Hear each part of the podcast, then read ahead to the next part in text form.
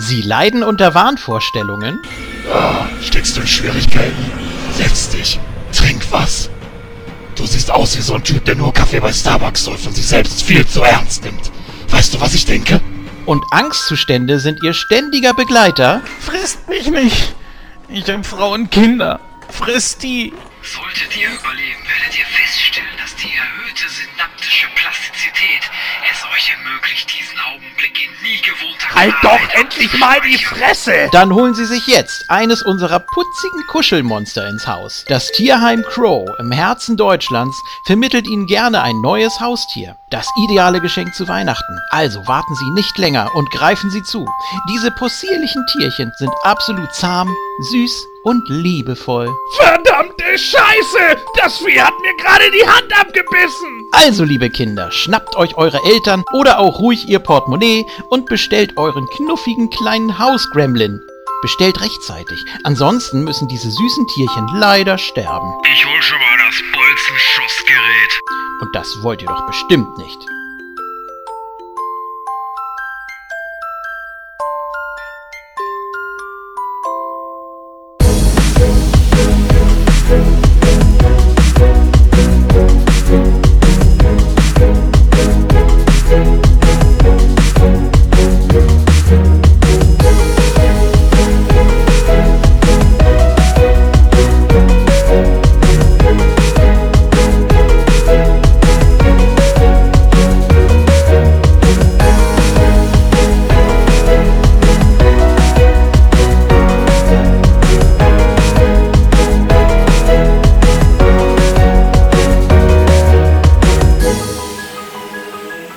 Hallo und herzlich willkommen, liebe Hörer, zur 98. Ausgabe von Nightcrow. Und warum spreche ich gerade so, als hätte ich einen Stock da, wo die Sonne nie scheint, ist aber ganz klar. Nur noch zwei Ausgaben, diese und nächste. Dann sind wir schon bei der 100. Es ist Hammer. Es ist einfach absolut Hammer.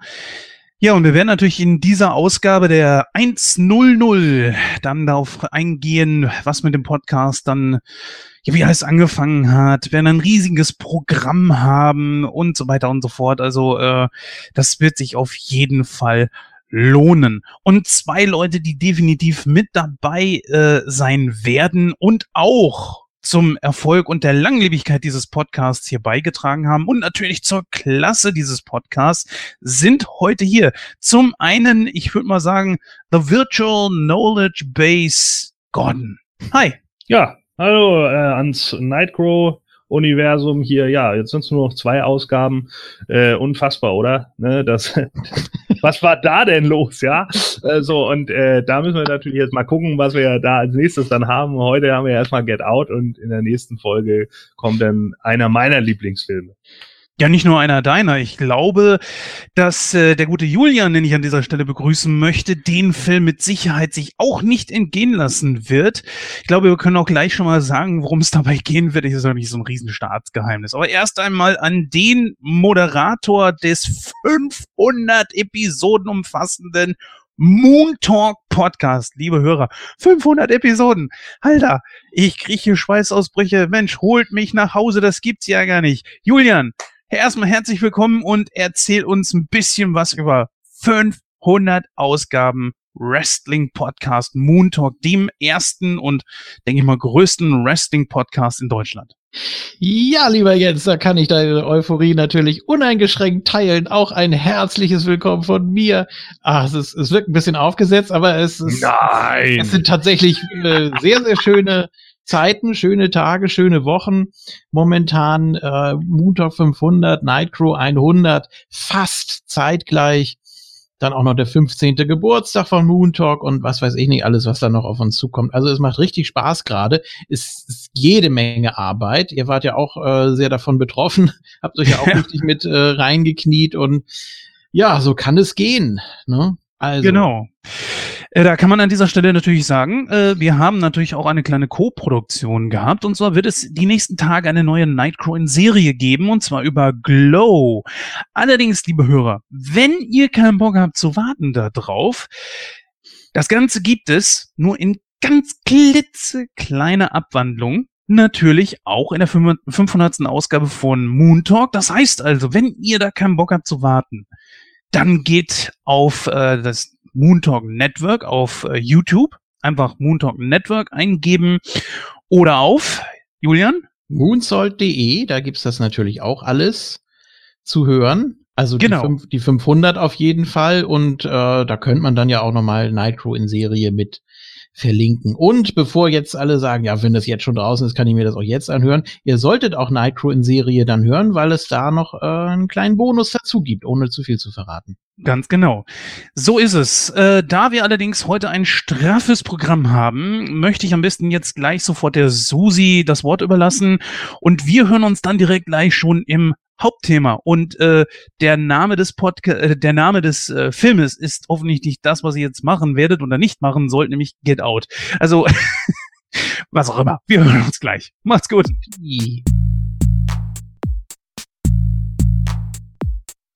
Nach einer kurzen Zwangspause melden wir uns mit dieser Ausgabe zurück. Mit Get Out haben wir uns einen Film als Hauptthema ausgesucht, welcher bei Kritikern recht gut ankam. Vor allem wurden dem Film rassentechnische Themen angedichtet, welche so mancher Zuschauer gar nicht in der Thematik verbaut sah. Auch klärt das Team, inwieweit der Hauptplot und das anschließende Finale schlüssig sind. In Kino aktuell gehen die Talker dazu noch auf Black Panther und den Oscar-prämierten Shape of Water ein.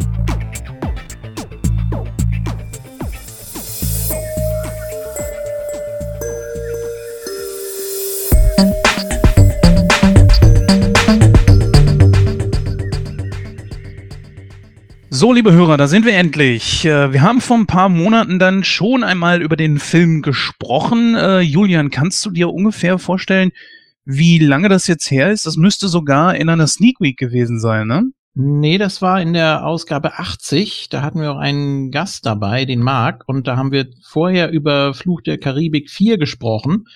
Und ja, danach habe ich dir dann ganz stolz verkündet, dass ich Get Out gesehen habe. Und äh, dann haben wir noch mal ein bisschen drüber diskutiert. Und es war eine sehr hitzige Diskussion. Wir waren uns äh, Stimmt. nicht so ganz einig. Genau. Ja, mittlerweile habe ich den Film wieder gesehen. Hm? obwohl es auch schon wieder ein bisschen her ist. Ich muss gestehen, ähm, ich bin nicht so hundertprozentig äh, auf den Film vorbereitet, weil das schon ein bisschen her ist. Ich konnte es jetzt die Tage nicht nochmal gucken. Trotzdem aber glaube ich, dass die, die Story ist ja jetzt nicht so komplex, dass ich mich da schon dran erinnern werde.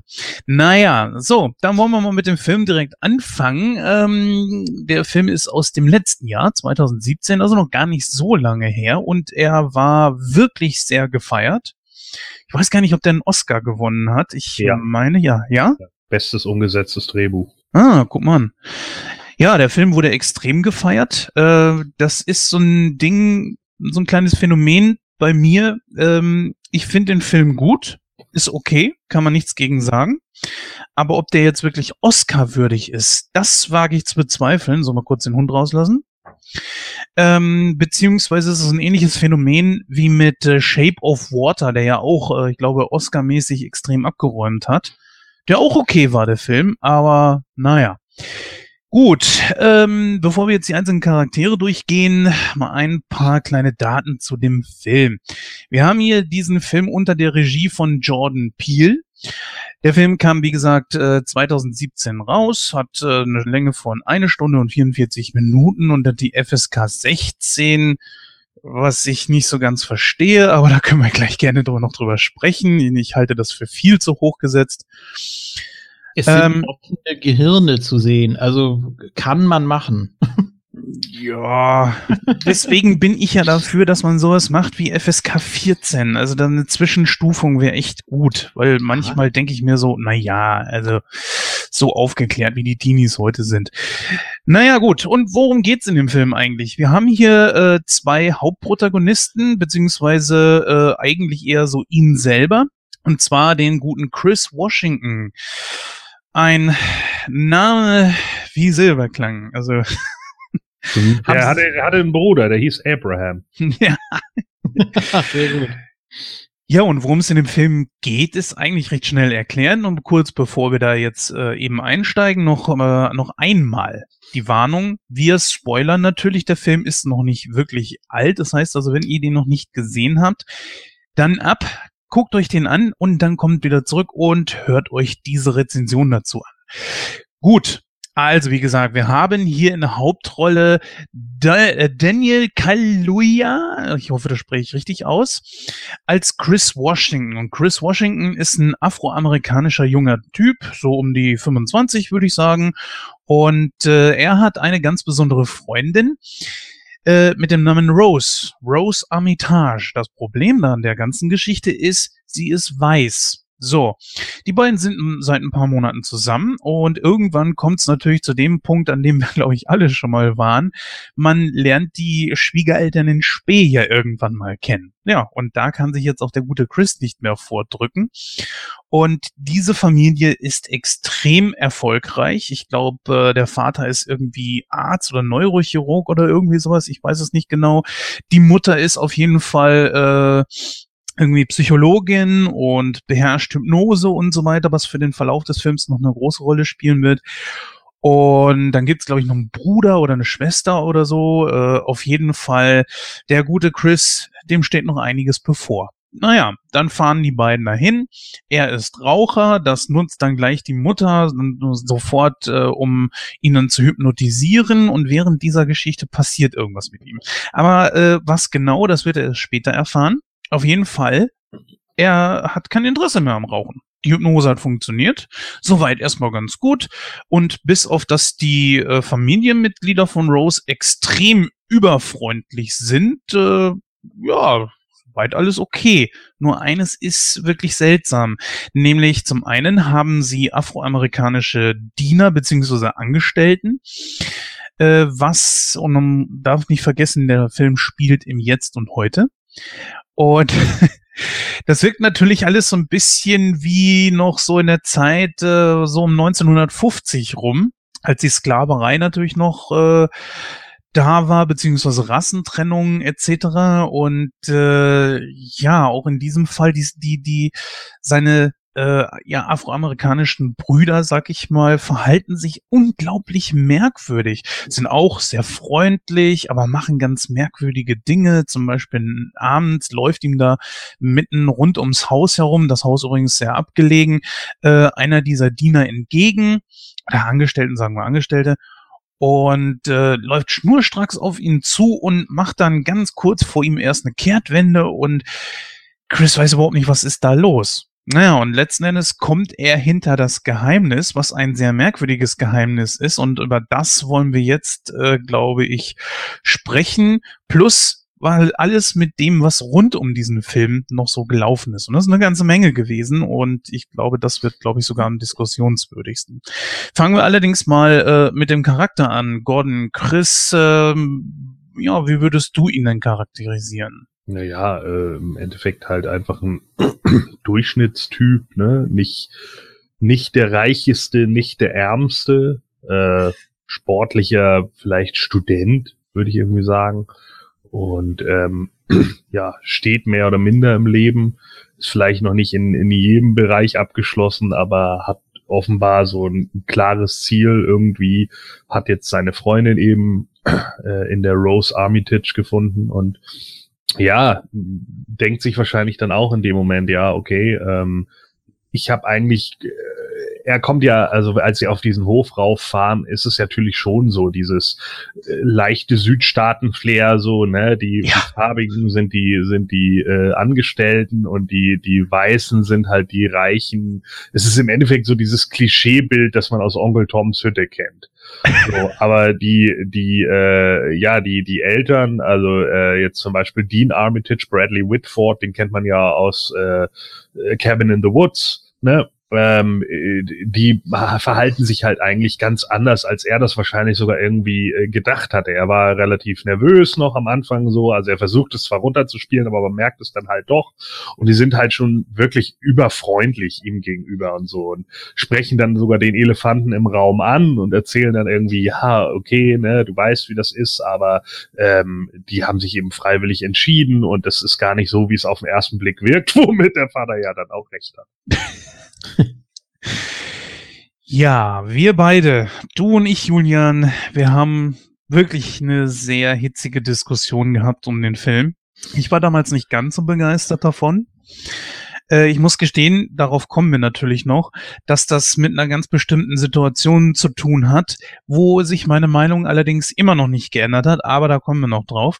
Jetzt übergebe ich allerdings mal so an dich. Ich meine, äh, Chris, ich sag mal, wie wirkt der auf dich? Ist das wirklich so ein typischer amerikanischer Schwarzer? Das ist eine ganz tolle Frage. Was ist denn der typische amerikanische Schwarze? Ähm, also, um, um mal so zu seinem Typ an sich zu kommen, so zu seinem Charakter. Ich denke schon, dass er eine gewisse Grund, Skepsis einfach hat, weil er ja auch am Anfang Rose fragt, äh, sag mal, wissen deine Eltern, dass ich schwarz bin? Und da klingt das ja auch schon so raus. Und er ähm, hat ja auch gewisse Klischeevorstellungen von Weißen, die nicht wissen, dass ein bestimmter Mensch äh, schwarz ist. Ne? Also äh, so, so kann man das Ganze auch ins Gegenteil äh, umkehren, wenn man möchte.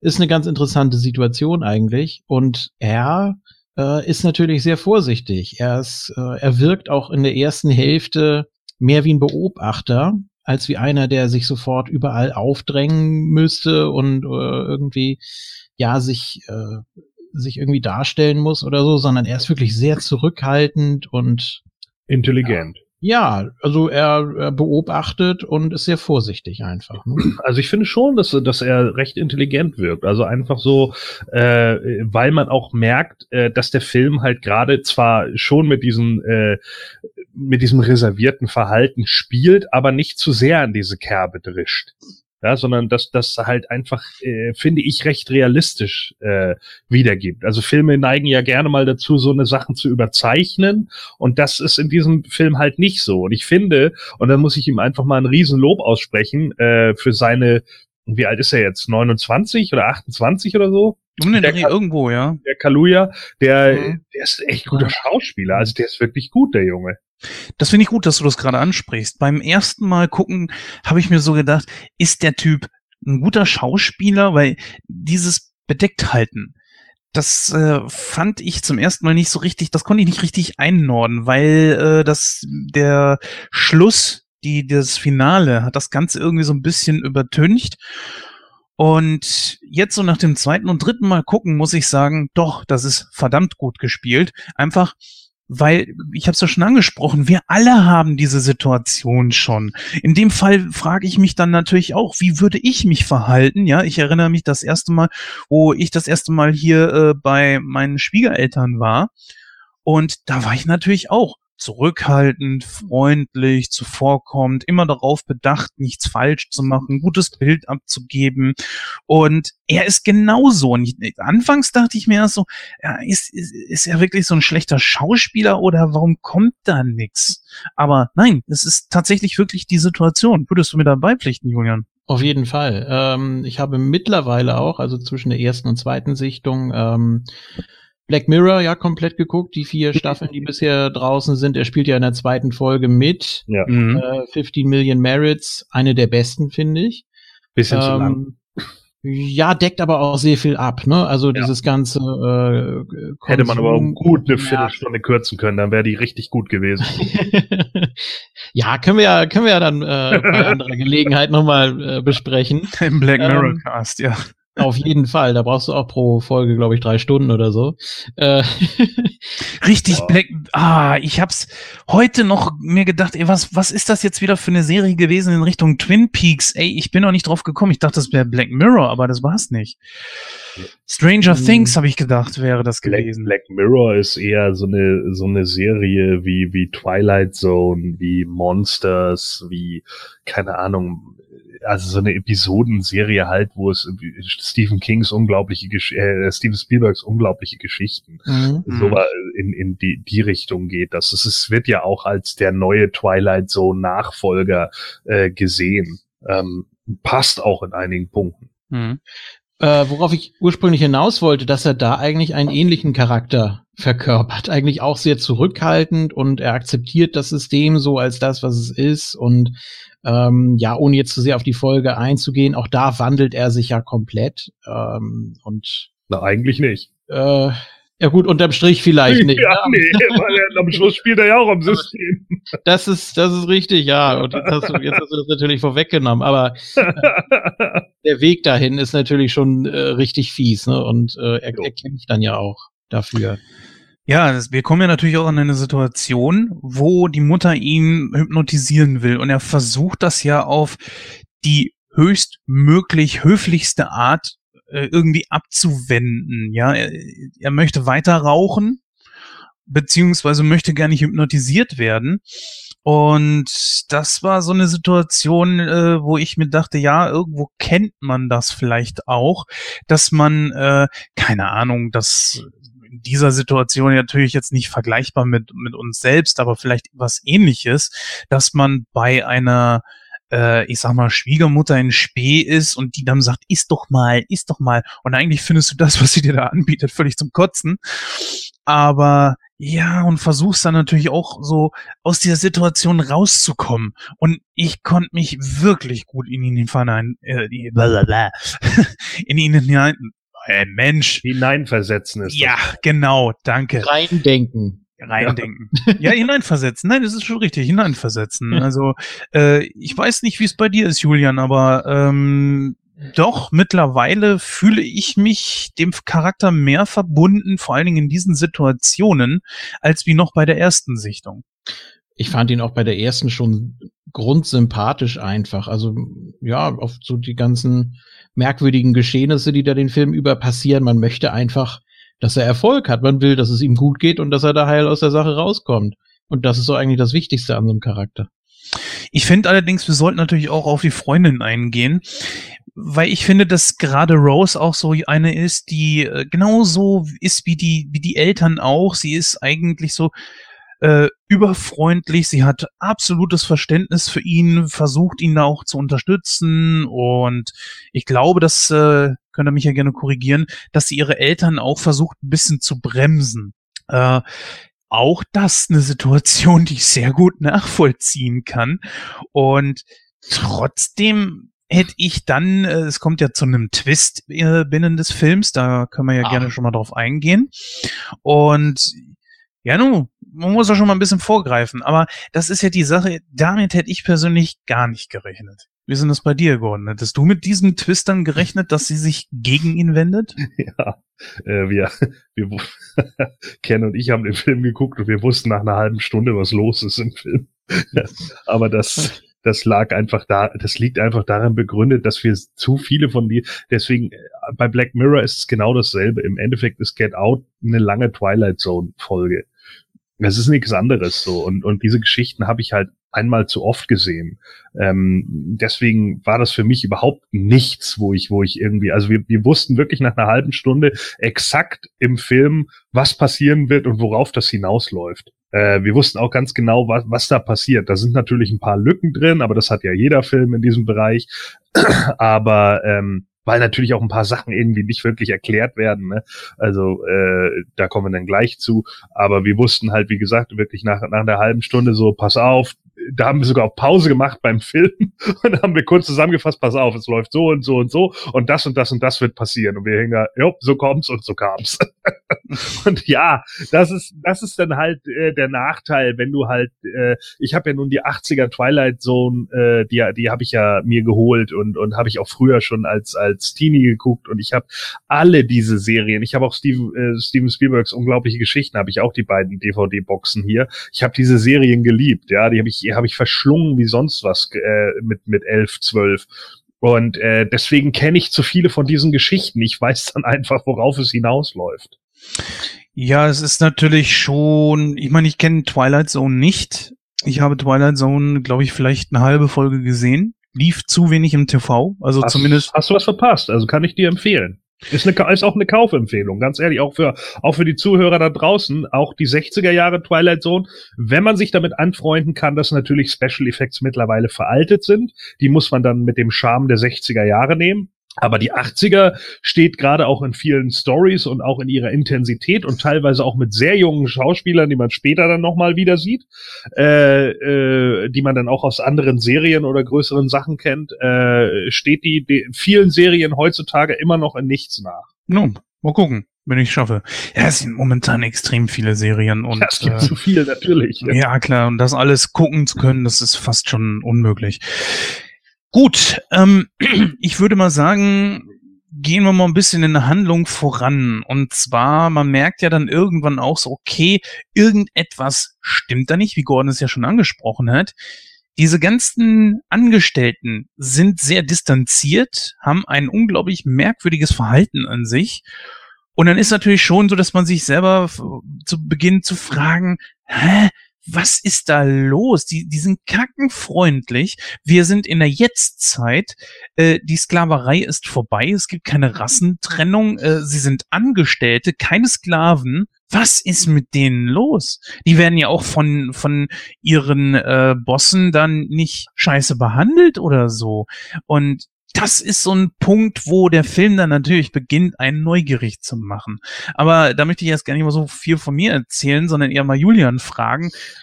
Was weißt du noch genau, was in dir vorging, als du äh, so ein bisschen gemerkt hast, okay, irgendetwas passt da nicht so richtig ins Bild?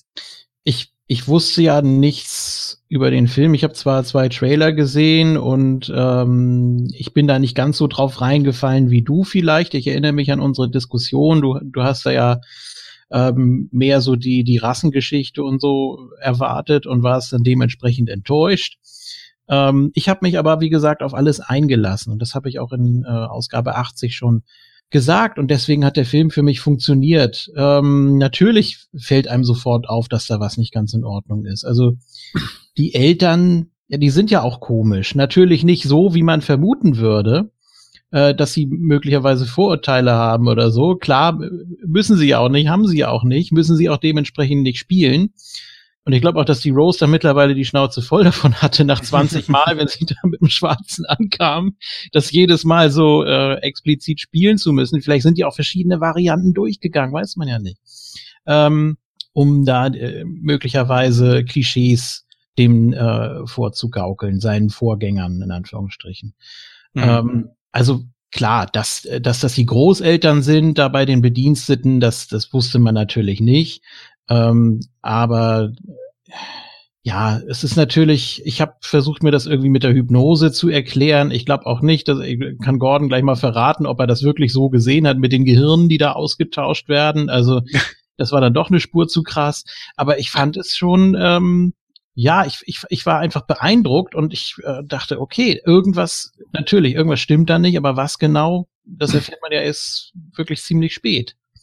Ja, ich würde mal sagen, äh, ich habe mir auch überlegt, besprechen wir das erst später an. Aber ich glaube, es ist essentiell, damit auch die Leute da, draus, da draußen wissen, die den Film noch nicht gesehen haben, worum es hier überhaupt geht. Wie gesagt, ihr lasst euch gerade spoilern, wenn ihr den Film noch nicht gesehen habt. Selber schuld.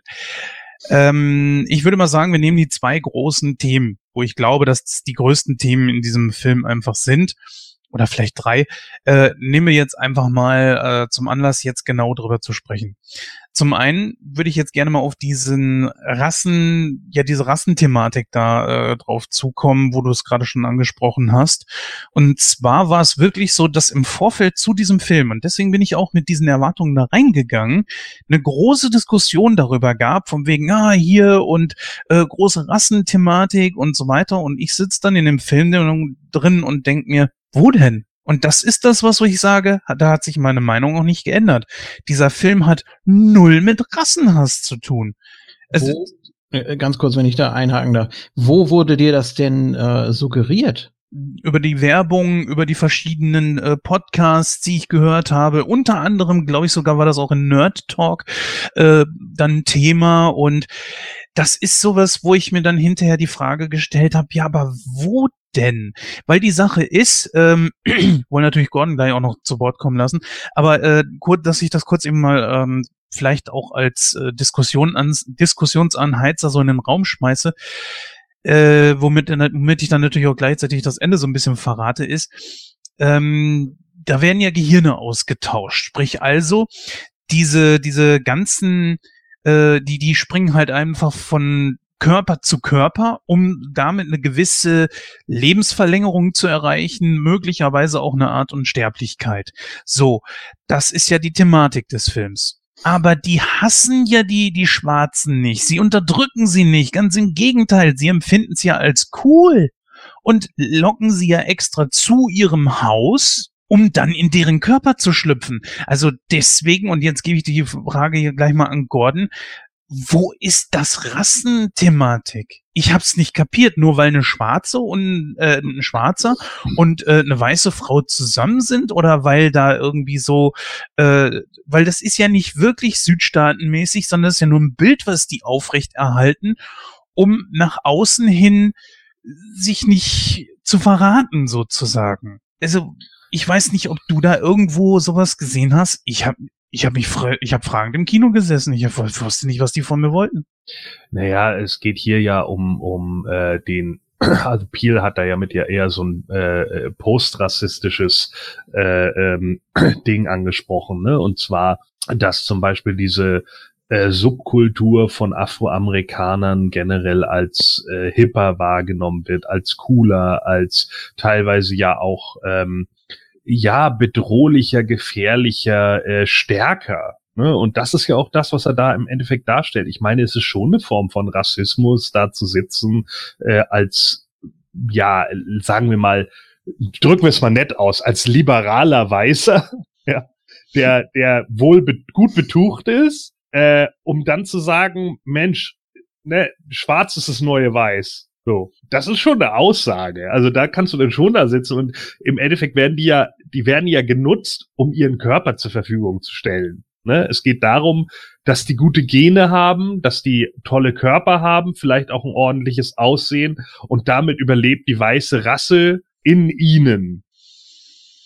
Ja, also es ist mehr ein Zugeständnis. Ähm, äh, ja, ich sag mal so, das kann man sich so zurechtbiegen ich weiß auch, was du meinst und kann dir da auch folgen, bin da auch schon ein Stück bei dir, aber es klingt schon ein bisschen weit konstruiert. Ich glaube einfach, das ist so eine Marketinggeschichte, die man dem Film gerne andichten wollte, um die Leute in, in, ins Kino zu ziehen. Weil, wie gesagt, ich kann deiner Argumentation folgen, aber trotzdem sehe ich das nicht. Ich sehe das eher so, du hättest auch äh, Italiener nehmen können statt schwarzer Menschen. Du hättest auch genauso gut auch einfach nur Weiße nehmen können. Keine Ahnung. Also es ist einfach nur so eine Art scheinbar Modetick bei denen. Ja, jetzt nehmen wir mal die Schwarzen. Das ist cool. Und wie du schon sagtest, das, das sehen die ja auch so. Die sehen gut aus, äh, haben vielleicht ein gutes Gang in der Hose, keine Ahnung, was halt eben diese Klischees sind. Und äh, ja, klar, die, die äh, Schwarzen, die dort auftreten, sehen ja auch nicht scheiße aus. Und trotzdem, ich sehe es nicht. Tut mir leid. Für mich ist das irgendwie konstruiert. Julian, wie siehst du das? Ich kann mich da fast nur wiederholen. Ähm, ich habe es nicht so gesehen. Ich wusste oder ich hatte die starke Vermutung, dass es auf etwas völlig anderes hinausläuft und so war es dann ja auch. Ähm, ich habe da jetzt kein Rassendrama, kein reines Rassendrama äh, vermutet. Ich weiß nicht, ob ich es mir sonst überhaupt angeguckt hätte, weil ich wirklich schon sehr viel von der Sorte gesehen habe. Aber die Trailer haben mich eben neugierig gemacht und äh, ich wollte einfach wissen, was dahinter steckt. Und ja, ich habe, ich glaube auch ehrlich gesagt nicht, dass Peel den so angelegt hat. Nee. Nee. Also vielleicht soll es einen in die falsche Fährte locken oder ich weiß nicht, Sicherheit. Weil, weil es ja auch bei den Trailern ganz unterschiedlich äh, gewichtet wird, das Thema. Im ersten Trailer, den ich gesehen habe, ich weiß nicht, ob es der erste war, der rauskam, ähm, da ging es schon mehr darum. Da ging es dann wirklich um die Frage, äh, mhm. ja, äh, wissen das deine Eltern und so weiter. Und dann kam da eben äh, noch, noch dieser Autounfall und sowas. Und ähm, ja, dieses, dieses Misstrauen, diese Paranoia, die er entwickelt, was aber alles noch auf äh, das Rassenthema zurückzuführen gewesen Richtig. wäre. Ne? Und damit hat man dann gespielt. Und im zweiten Trailer, da denkst du, oh, okay, äh, das geht doch eher Richtung Mystery wahrscheinlich.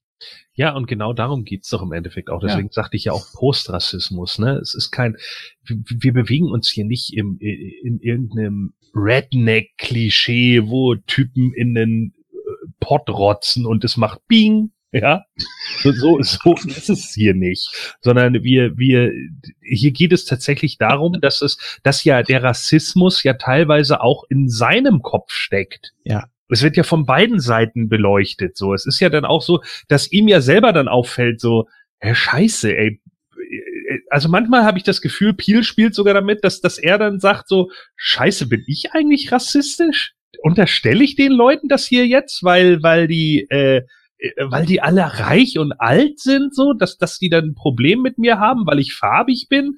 Und dann sind die alle plötzlich mega freundlich und helfen ihm noch und keine Ahnung und, und, und sind alle total nett zu ihm. Und er denkt dann so, irgendwas ist hier komisch, aber, aber, also ich habe manchmal schon das Gefühl, dass er dann da sitzt, so, und ich finde, er, er verkauft das auch ganz gut. Er hat eine gute Mimik, er hat ein gutes Mimenspiel. Ich, ich glaube ihm einfach in dem Moment, also dem Schauspieler, dass er sich auch in einigen Punkten dann umentscheidet. Oder meinst du, dass vielleicht im Zuge des Marketings und auch innerhalb der Story versucht wurde, Blendgranaten zu zünden? Ja, natürlich. Was ich steht ja außer Frage. Eine ne Idee, die mir gerade kommt, das ist natürlich mhm. äh, wahrscheinlich nicht in diesem Film der Fall gewesen, wäre möglich, aber ich habe es nicht weiter recherchiert. Aber es gab schon einige Filme, da wurde eben den Schauspielern gar nichts weiter erzählt. Da haben die gesagt, so, ihr macht jetzt diesen Abschnitt, äh, das und das ist das Thema und ihr spielt das so und so. Worauf es dann am Ende hinausläuft, äh, bleibt unter Verschluss. Mhm. Damit, äh, damit die eben nicht wissen, äh, worum es tatsächlich geht, sondern dass du eben wirklich so spielst, als wäre das jetzt äh, im ersten Drittel ein Rassendrama, dann Mystery und dann ein großes Horrorfinale oder so. Wenn man das äh, vor den Schauspielern aber geheim hält, äh, dann hast du dieses Phänomen, was du gerade beschrieben hast, Gordon, nämlich dass äh, die Schauspieler das ja unbewusst bewusst gut machen, also genau richtig ja. ne, in, in der jeweiligen Situation. Es äh, wäre ganz interessant, das rauszufinden. Ich habe es jetzt, wie gesagt, nicht weiter recherchiert, aber weiß, dass es das schon mal gegeben hat. Ja, das hat es definitiv mal gegeben. Ich weiß gerade nicht, welchen Film, aber ich ähm, kann das bestätigen. Nur, was ich auch bestätigen kann, ist, dass das hier nicht der Fall gewesen ist. Okay. Also die Schauspieler wussten definitiv, worum es dabei geht. Also viel Hintergrundwissen über den Film habe ich jetzt nicht aber das kann ich dir definitiv sagen, dass sie das wussten. Äh, jetzt aber auch mal so die Frage an dich. Glaubst du denn auch, dass das irgendwie so tatsächlich nur Blendgranaten waren? Wie gesagt, ich sehe dort keine Rassenthematik. Klar, du, du kommst natürlich dahin, wenn du jetzt äh, selber dieser Typ bist und kommst dann dahin und siehst so, aha, das ist das typische Klischee der Südstaaten ja vor den 1960ern, Rassentrennung, bla, nur dass sie halt eben keine Sklaven, sondern äh, Angestellte sind. Ja, das kann ich schon verstehen, aber der Film nimmt ja dann auch eine ganz, ganz harte Wendung. Wie hat denn das auf dich gewirkt? Äh, ja, also die Wendung ist ja ganz offensichtlich, dass er eben rausfindet, was da tatsächlich gespielt wird, ne? Oder beziehungsweise der erste Stein des Anstoßes ist ja, als er den Kollegen, den er da wiedererkennt, fotografiert, sozusagen blitzdingst und der dann für 20 Sekunden aufwacht und ihn warnen will. Äh, was natürlich auch im Film so verpackt wird, dass er das nicht äh, klar ausdrückt, was überhaupt Sache ist. Ähm, sondern dass man da auch denken könnte, ja, verschwinde bloß oder dass er eben richtig aggressiv ist. So, und ab diesem Zeitpunkt ist es dann schon, äh, da wird wieder was Neues versucht da wird versucht, äh, dem Zuschauer zu suggerieren, dass an Chris nochmal etwas anders ist, was auch die Schwarzen, die schon da sind, äh, nicht verknusen können. also so kann man's, so kann man's auslegen, finde ich. Mhm. Ähm, also das, das macht das Ganze so interessant, dass es in, in mehreren Ebenen abläuft und äh, ja, ich, ich wusste auch zum Beispiel nicht, was es da mit dieser Auktion auf sich hat. Also ich habe einfach in eine ganz andere Richtung gedacht oder ich, ich weiß nicht, in welche Richtung ich gedacht habe. Ich habe einfach, ja, mich, mich treiben lassen. Ich habe den Film einfach gesehen und äh, war beeindruckt und habe da jetzt nicht irgendwie gedacht oder auf Pause gestellt und überlegt, so das ist, das und das wird passieren, sondern äh, ich habe das einfach mal so auf mich wirken lassen. Naja, wenn man mal ganz ehrlich ist, nimmt ja dieser Film das Rassenthema und dreht es ja komplett um. Ne? Es wird, es gibt eine Auktion, diese Leute stehen voll auf, auf schwarze Menschen. Eigentlich äh, gewinnen sie ja dort an Wertigkeit, während äh, in ja in der Sklaverei sie ja schwarze Menschen als äh, eben wertlos erachtet wurden. Kann man so oder so sehen. Man kann ja auch zum mhm. Beispiel sagen, dass es äh, eine erweiterte Form von Sklaverei ist, wenn die einfach den Körper übernehmen. Ja. Zu ihren Zwecken. Natürlich. Also äh, auf der einen Seite ist natürlich ein starkes Kompliment. Das sagt ja auch der, der Bruder von Rose äh, ganz am Anfang. Ja, also du bist ja ein toller Athlet und überhaupt und klasse und äh, ja, aber auch gleichzeitig die größte Beleidigung, weil man einfach sagt, aber alles das, was dich ausmacht, nämlich dein Geist, der, der ist hier nichts wert. ja, gut, okay, dann, äh, dann müsste man eigentlich sagen, ja, was, was will man da eigentlich ersetzen, ne? Oder ja. ja. Aber, aber so weit geht man da ja noch nicht. Ja, dann wollen wir mal, glaube ich, auf das Finale kommen, damit auch äh, jetzt der Kreis sich hier so ein bisschen schließt, obwohl wir natürlich noch ein bisschen mehr über den Film sprechen wollen.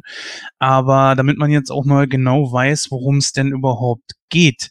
Ähm, es ist letzten Endes doch dann so, wenn ich mich noch richtig erinnere, vielleicht könnt ihr mir da meiner Erinnerung ein bisschen auf die Sprünge helfen, dass ja hier keine wirkliche Hirnverpflanzung oder so stattfindet, sondern mehr oder weniger so eine Art geistige Verschmelzung oder so eine, so eine, so eine Transfusion. Mm, ja, Verschmelzung verstehe ich eher als, dass noch was übrig bleibt. Ja, es bleibt ja noch was übrig. Also der Geist kann ja nicht einfach hm. weggewischt werden. Wie haben Sie es noch, glaube warte mal, lass mich mal versuchen, das nochmal zusammenzukriegen. Sie haben, glaube ich, gesagt, die können den vorherigen Geist in den Körper nicht löschen, weil er benötigt wird, äh, weil der Körper sonst nicht mehr richtig funktionieren würde oder so. War das nicht irgendwie so in der Richtung oder bin ich da auf dem Holzweg? Auf jeden Fall können sie ihn nicht löschen. Also sie können das Bewusstsein des anderen nur unterdrücken aber nicht vollständig löschen. Hm. Ich weiß nicht mehr genau, wie es, wie es gesagt wird oder wie es erklärt wird, aber ja, gut, es wird. Ja, also, ganz, ganz weg sind sie natürlich nicht. Also mhm. es ist ja,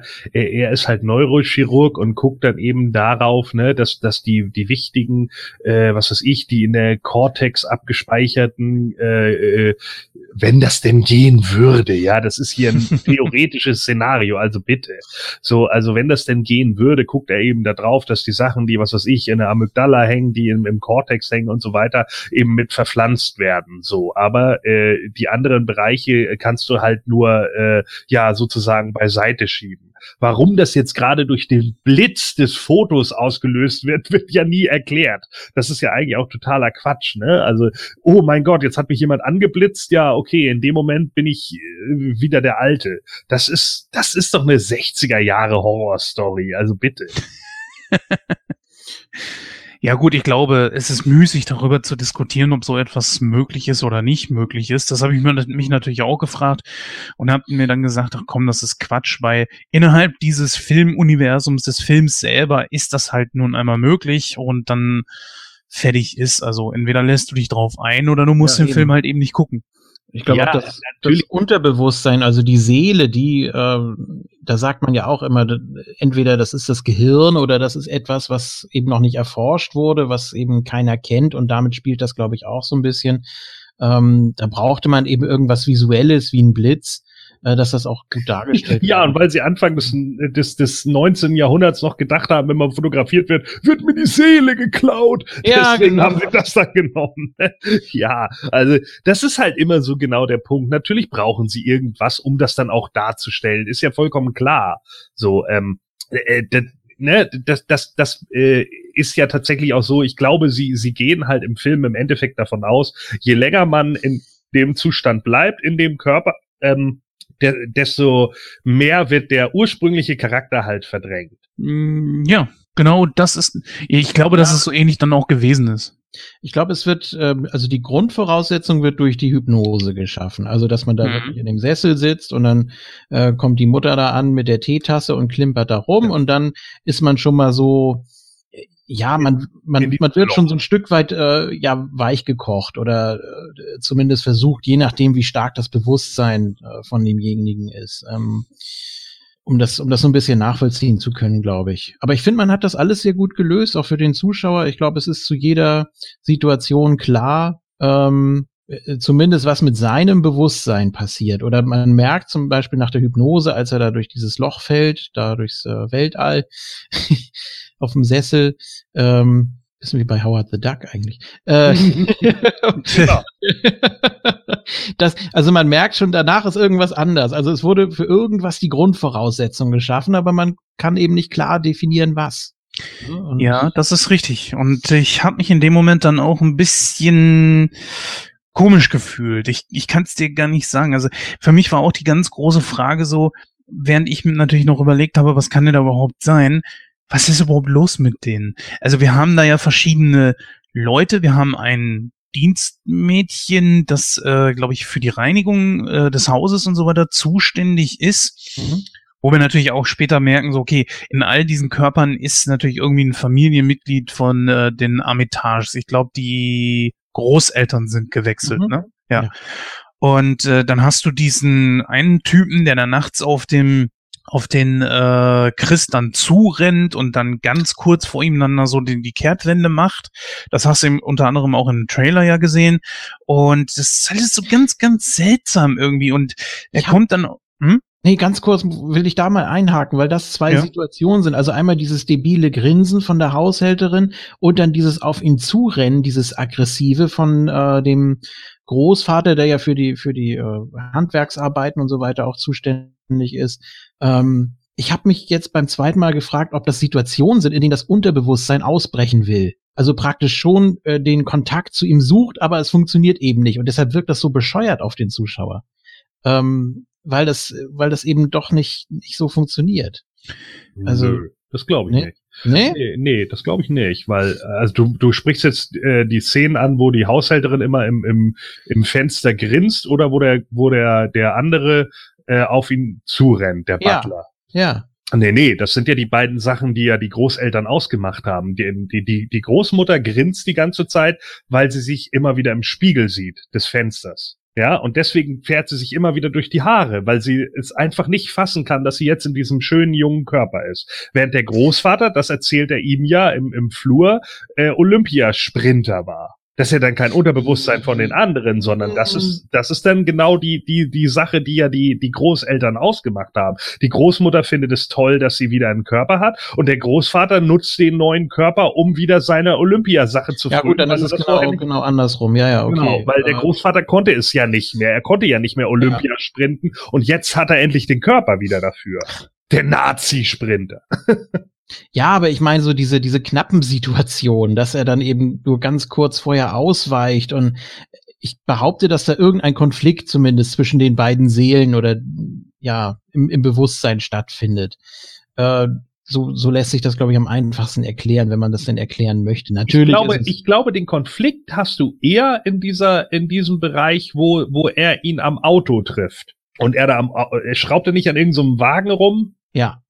Und da fängt er irgendwann an, so unkontrolliert zu lachen. Und ich glaube, dieses Lachen ist, ja. ist das, was eigentlich da den anderen mit ausmacht. So, der irgendwie weiß, hier bin ich noch drin, aber eben, ja, ich habe nicht mehr die Kontrolle. Mhm. Ja, oder beim, beim, beim Holzhacken doch auch, ne? Ja, bei der, bei der Haushälterin, genau, ja, oder war das Holzhacken? Ja, genau, Holzhacken war es, genau. Und bei der Haushälterin ist es, äh, als er ja sie dann anspricht und sie plötzlich weinen muss da kommt das Unterbewusstsein durch. Ganz merkwürdige Situation. Ja, wo, Aber, wo, wo, sie immer das, das Handy abstöpselt, weißt ja, du? Ja, genau. Ähm, dann steht er ja oben mit ihr und spricht das irgendwie an und ich denke, da kommt ihr Unterbewusstsein durch, weil dann plötzlich irgendwas getriggert wird bei ihr. Und deswegen laufen auf einmal die Tränen. Mhm. So habe ich noch gar nicht gesehen. Ja gut, manche Situationen wirken einfach so, ja, gut, das, das wurde jetzt reingebracht, um das Ganze, dass das Ganze irgendwie ein bisschen creepy wirkt oder so. Auch so diese Geschichte, er rennt da auf ihn zu und macht dann ganz kurz vorher irgendwie kehrt oder so. Mhm. So als wäre der in Trance und, und äh, hätte sie irgendwie nicht alle oder so, oder wäre er besessen oder so. Sagen wir mal ganz ehrlich klar, das macht nicht wirklich Sinn. Gut, was Gordon gesagt hat, äh, dass gibt den Ganzen schon eine gewisse Dynamik, beziehungsweise lässt es es ein Stück weit irgendwo mehr verstehen. Aber es ist halt eben drin im Film, damit es sehr düster und, und, und mysteriös wirkt, finde ich. Also ich finde das hier gerade sehr positiv, dass es eben keine typischen Horrorfilm-Klischees sind, sondern Ja, dass auch, eigentlich auch. alles äh, noch äh, rational irgendwie mit ein bisschen Fantasie erklären lässt. Ähm, in, in einem normalen Horrorfilm, da hast du solche Situationen einfach, weil sie da reingehören. Das ist so wie mit dem Spiegelschrank. Du machst die Tür auf und machst sie wieder zu und dann steht hinter dir einer.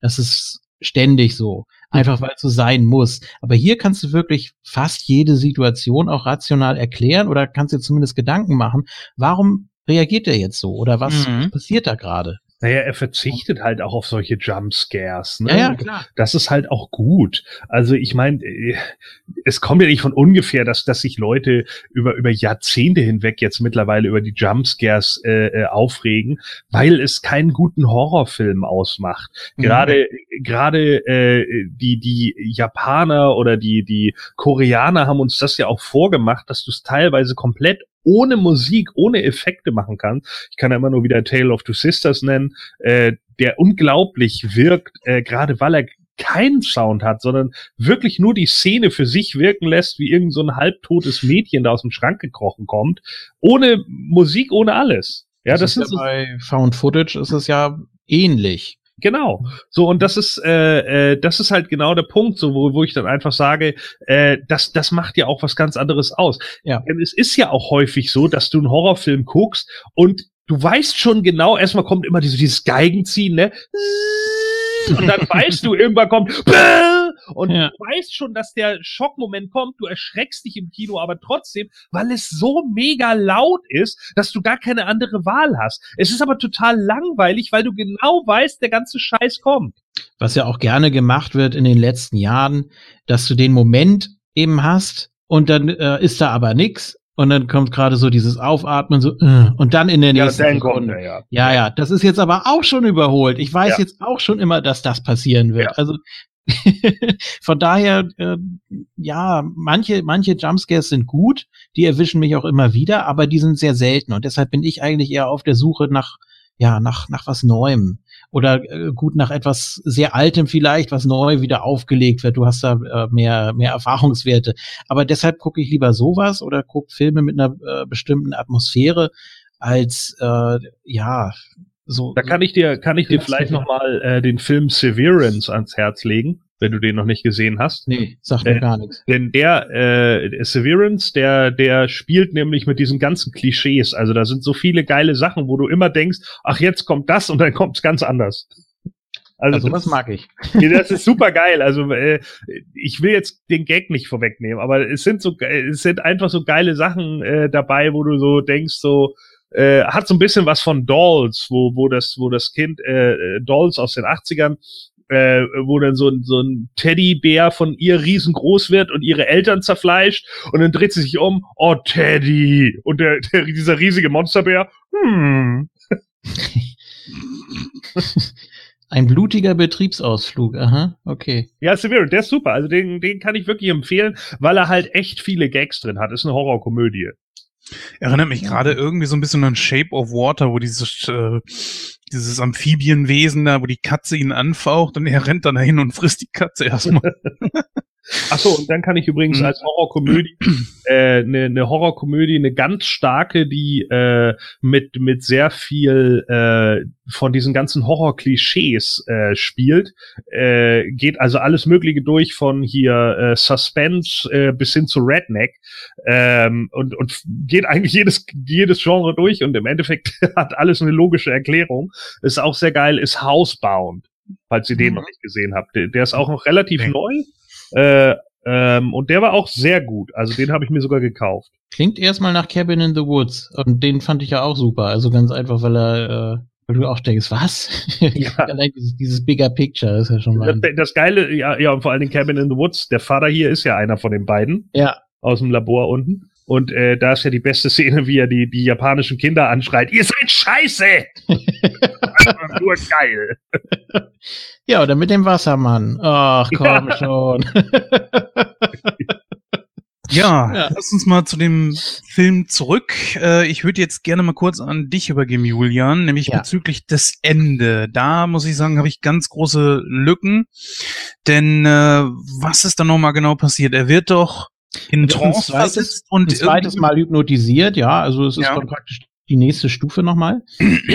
ähm, ja, und dann sitzt er ja auf diesem Sessel und das ist ja auch die bekannte Szene vom Poster, ähm, dass er da sich eben versucht zu befreien und dann auch durch, durch die Klänge und er ist ja sensibilisiert worden auf den, auf den, auf den Löffelschlag an der Teetasse und wahrscheinlich auch noch ein paar andere Sachen, das äh, kann man sich ja irgendwie dazu denken. Mhm. Ähm, und dann poolt er doch die Füllung aus den, aus den Armlehnen raus Genau. und stopft sich das in die Ohren. Ja. So kann er sich dann eben befreien, weil er äh, eben nicht mehr anfällig ist dafür. Also auch wieder eine sehr smarte Aktion. Ein Neger mit Baumwolle in den Ohren, get it?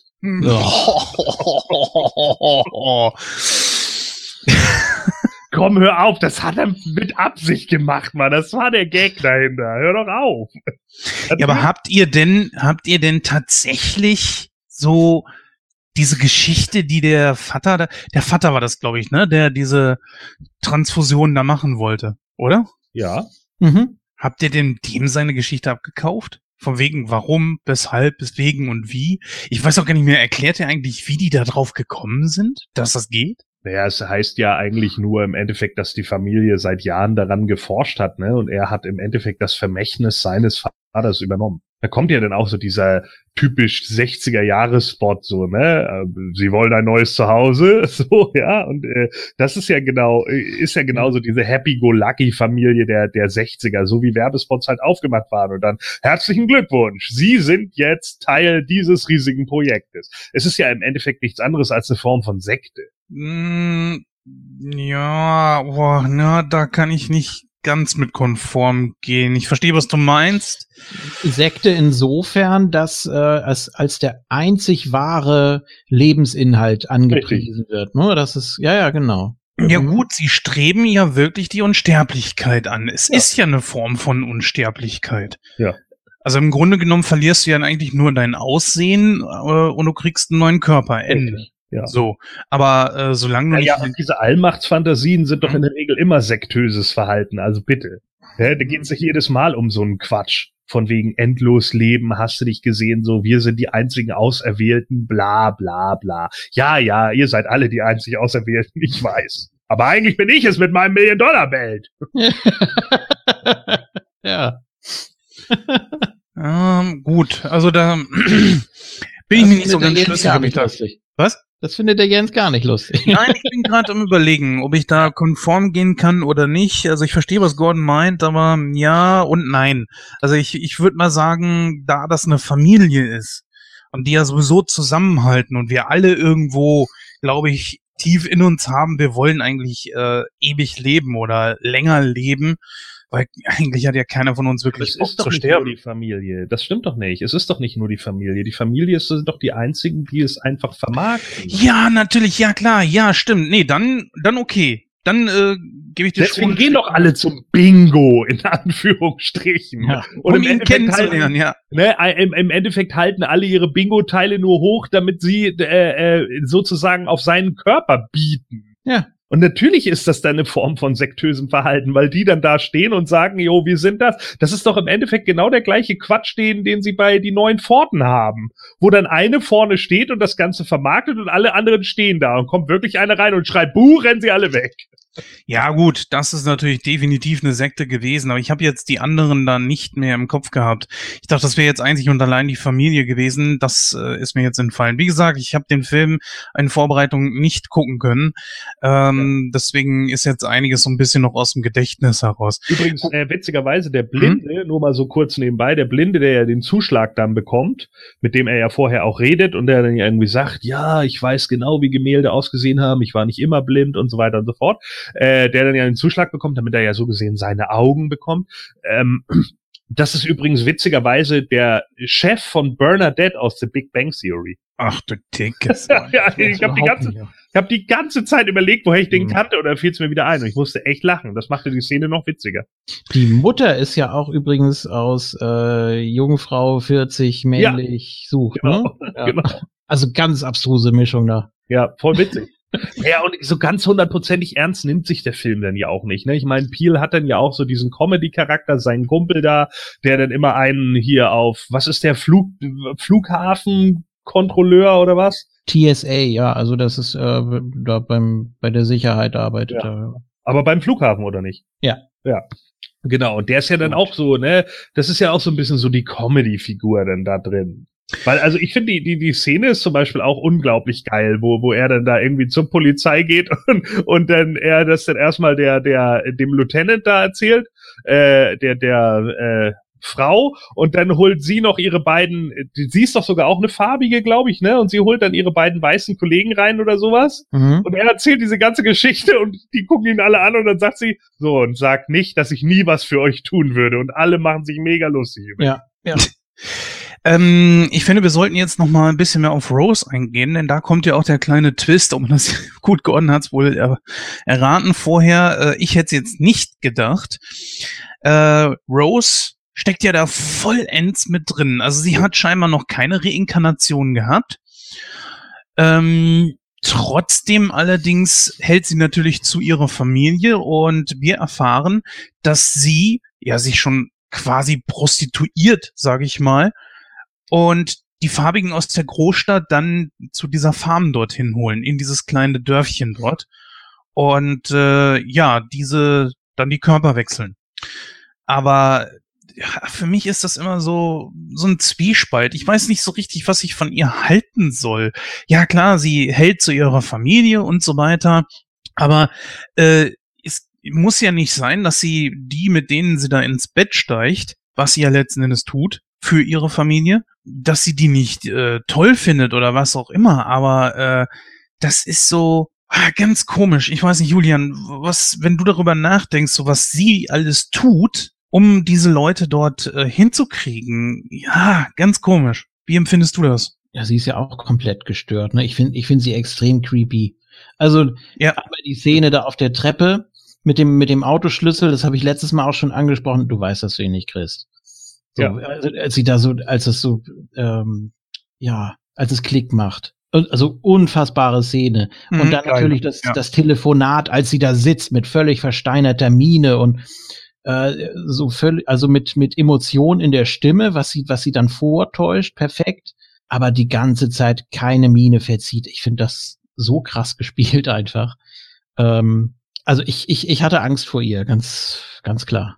Ja, ist halt sie ist halt ein Psychopath, ne? Ja. Und das, das äh, sieht man da halt auch perfekt. Und das war eben das, wo, wie gesagt, nach einer halben Stunde waren wir da auch schon so drauf. Da wurden dann zwar immer noch mal wieder Blendgranaten geworfen, so, wo man dann kurzzeitig haben wir noch gedacht, so, na, der Jeremy, der sich ja am Anfang auch so merkwürdig zeigt, so ein bisschen soziopathisch, wollte der ihn da jetzt nur raushauen? Äh, und dann haben wir halt so überlegt, ja, könnte auch nur eine Ablenkung sein, so, ne? Weil er ja im Endeffekt der, der Typ ist, der die, die anderen da mit, der, mit dieser Ritterrüstung halt attackiert hat. Und äh, davon haben sie ja abgeraten, so, weil die Tochter macht es halt viel besser. Und deswegen ist der Jeremy halt so angepisst, weil er halt in der Sache eigentlich nichts tut, außer seinem Vater zur Hand zu gehen. Er ist halt nur Medizinstudent und deswegen ist er die ganze Zeit sauer, weil die Tochter halt im Endeffekt das, das Lieblingskind von den Eltern ist. Ne, weil sie es einfach besser macht. Er kann es nur mit Gewalt und der Vater sagt dann ja auch noch, Vorsicht, nicht auf den Kopf. Ja. Ne? Denn er würde, er würde alles kaputt machen. Ja. Es gibt ja auch diese schöne, diese schöne Szene, wo sie am Anfang angehalten werden vom Polizisten. Und äh, der Polizist sagt dann, ich brauche auch ihren, ihren Personalausweis. Und er sagt dann, ja, will ihn den geben. Und Rose zieht es dann sofort in diese Rassismus-Schiene. Ernsthaft? Sie müssen seinen Ausweis auch haben. Ich bin gefahren. Sie müssen seinen Ausweis haben, weil er ein farbiger ist, bla bla bla, und zieht das voll auf diese Schiene. Und ihm ist das sogar Mhm. mega unangenehm, weil er sich denkt, Alter, er macht doch nur seinen Job so. Was ja auch stimmt, er macht nur seinen Job. Aber sie macht das doch nur deshalb, und das wird ja erst im Laufe des Films dann klar, weil sie einfach nicht mit ihm äh, auf, auf dem Polizeibericht in Verbindung gebracht werden will. Ja, ja, sicher. So habe ich es noch gar nicht gesehen. Gute. Ja. Ja, Ich habe auch irgendwie gedacht, dass der, dass der da auch bestellt wurde von ihr irgendwie. ja. ja. und ich meine, das Ende, als, als es dann tatsächlich zum kompletten Ende kommt, haben wir ja wieder die Rassismus-Thematik auch mit drin, weil man in dem Moment, wo, wo die, die Blaulichter kommen, legt er schon die Hände hinter den Kopf. Denn man vermutet, ja, jetzt wird er abgeführt und es heißt hinterher, ja, ja, der Neger hat die weißen armen Leute umgebracht, so. Und es kommt ja ganz anders. Peel hat sich ja für das andere Ende entschieden und das fand ich gerade gut. Ja, Julian, wie findest du das Ende? Ja, ist natürlich, äh, zum Teil sind da Klischees drin, also wie er sich ja. dann da auch äh, quasi durchmetzelt, ne, dass er dann da wirklich nochmal äh, rauskommt und dann auch dieses sehr dramatische Finale mit äh, Rose. Ähm, ja, zwar nicht besonders originell, aber ich fand es trotzdem gut und ich bei mir war die Spannung auch bis zur letzten Sekunde da, weil ich immer irgendwie noch dachte, na, dem Film traue ich auch zu, dass da jetzt noch irgendwas kommt. Ja. Und äh, deswegen hat das Finale auch so einen Spaß gemacht, ohne da jetzt auf die Details einzugehen weiter. Aber Habt ihr das alternative Ending gesehen? Nee, leider nee, nicht. Nee. Es gibt auf der Blu-ray ein, äh, ein alternatives Ende. Also das Ende jetzt ist ja, dass dann sein Kumpel ankommt, ne, in dem Wagen und ihn abholt. Aber das alternative Ende ist tatsächlich, dass er von den Cops verhaftet wird. Und äh, dann kommt er in den Knast und redet mit seinem Kumpel da vom, vom Flughafen. Und äh, der sagt dann, ja, aber äh, wir, wir können das doch nachweisen und so. Und er meinte, wie soll ich das nachweisen? Aber ganz ehrlich, es ist okay so. Ich bleib jetzt einfach im Knast, denn das Wichtige ist, ich habe sie aufgehalten. Hm. Ja, dann hätten sie ihn auch entkommen lassen können. Das ist so ein Black Mirror-Ende irgendwie. Ja, das sind, ja, ich habe halt gesagt, das ist das typische Twilight Zone-Ending, denn als, so, ja. als, die Blaulichter kamen, wusste ich ja. Und jetzt wird er festgenommen, weil natürlich eben niemand die Geschichte glaubt. Und ja. da haben wir beide ja schon gesessen, ja, ja. Und dann war es doch sein Kumpel. Ich so, oh, liebe Fans, macht das nicht. Mit dem typischen 80er-Jahre-Ending.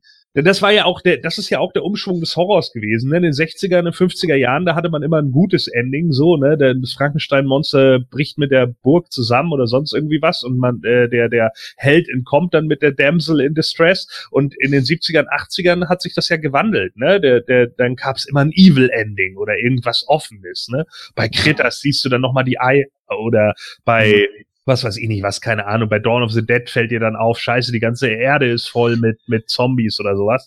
Es gibt ja bei äh, Night of the Creeps gibt's ja sogar zwei äh, Fassungen. Ja. Äh, und, und die 16er, die ich auch mal gesehen habe, die, die übrigens nicht guckbar ist, ja, äh, stimmt. Da fehlt der Schwenk am Ende, die letzten zwei Sekunden auf den Hund, ja. damit man denkt, ja, alles klar, äh, ja. Happy End. Ja, genau. ja. natürlich ist es nicht so. Es ist es ist so gemein. Ja, aber das ist das, das, das ist halt, ich meine, Robocop 2 kannst du dir in der geschnittenen Fassung auch nicht angucken, da verstehst du nichts mehr, ne? Da, da fehl, fehlen 25 äh, Minuten von der gesamten Story. Du kannst dir das dann an, an äh, irgendwie an drei, drei Händen so ungefähr zusammenreimen, wie es ungefähr gewesen sein muss, hast aber eigentlich überhaupt keinen Plan. Also was, was da in Deutschland teilweise geschnitten wurde, ist, ist brachial. Das ist echt unerträglich.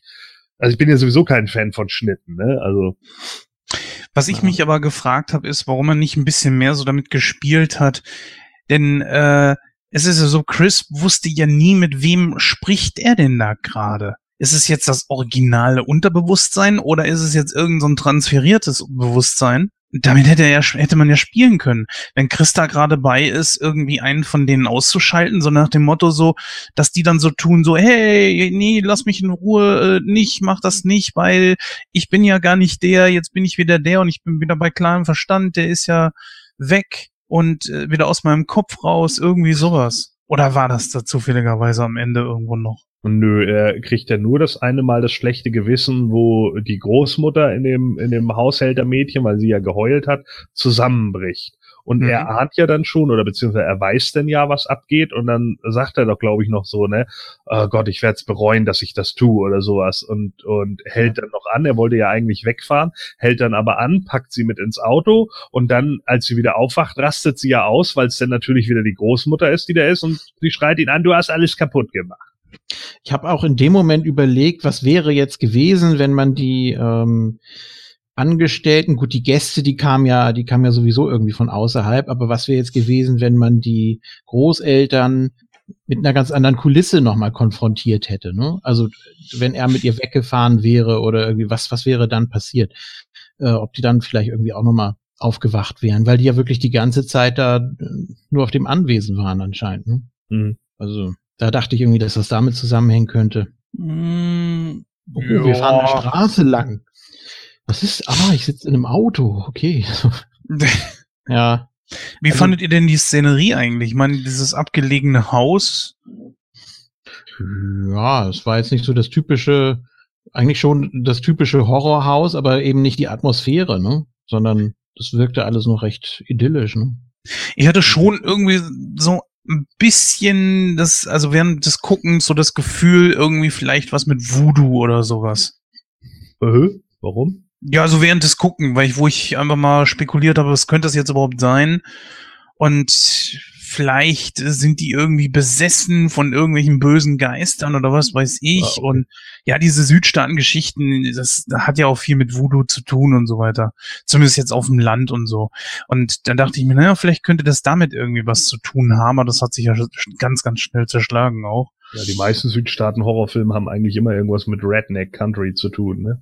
Dass du an irgendwelche äh, Inbred-Leute da, an, an Un- Inzucht-Leute gerätst, die, wo Mutter und Vater schon früher Bruder und Schwester waren und 25 Kinder gezeugt haben und das sind alles Freaks. ja, Ja, kennst du den Film das, Der verbotene Schlüssel? Äh, nee. Ich habe den mal Ich- gesehen mit Kate Hudson, oder? Ja, kein Meisterwerk der Kunst, aber der ist so ja schon mit einer ähnlichen Thematik, wo ja auch ein, ich sag mal, Transfer stattgefunden hat. Oder der geheime Schlüssel? Aber da- sowas. Nee, der, der äh, verbotene Schlüssel, weil es halt eben, das ist so ein Schlüssel, der äh, diese, boah, war glaube ich auf dem Dachboden, dieses Zimmer da abschließt, wo eben genau diese Utensilien sind. Und da machen sie es ja mit Hilfe von Voodoo, dass sie die Körper tauschen. Und damit auch so eine Art ewiges Leben versuchen zu erreichen.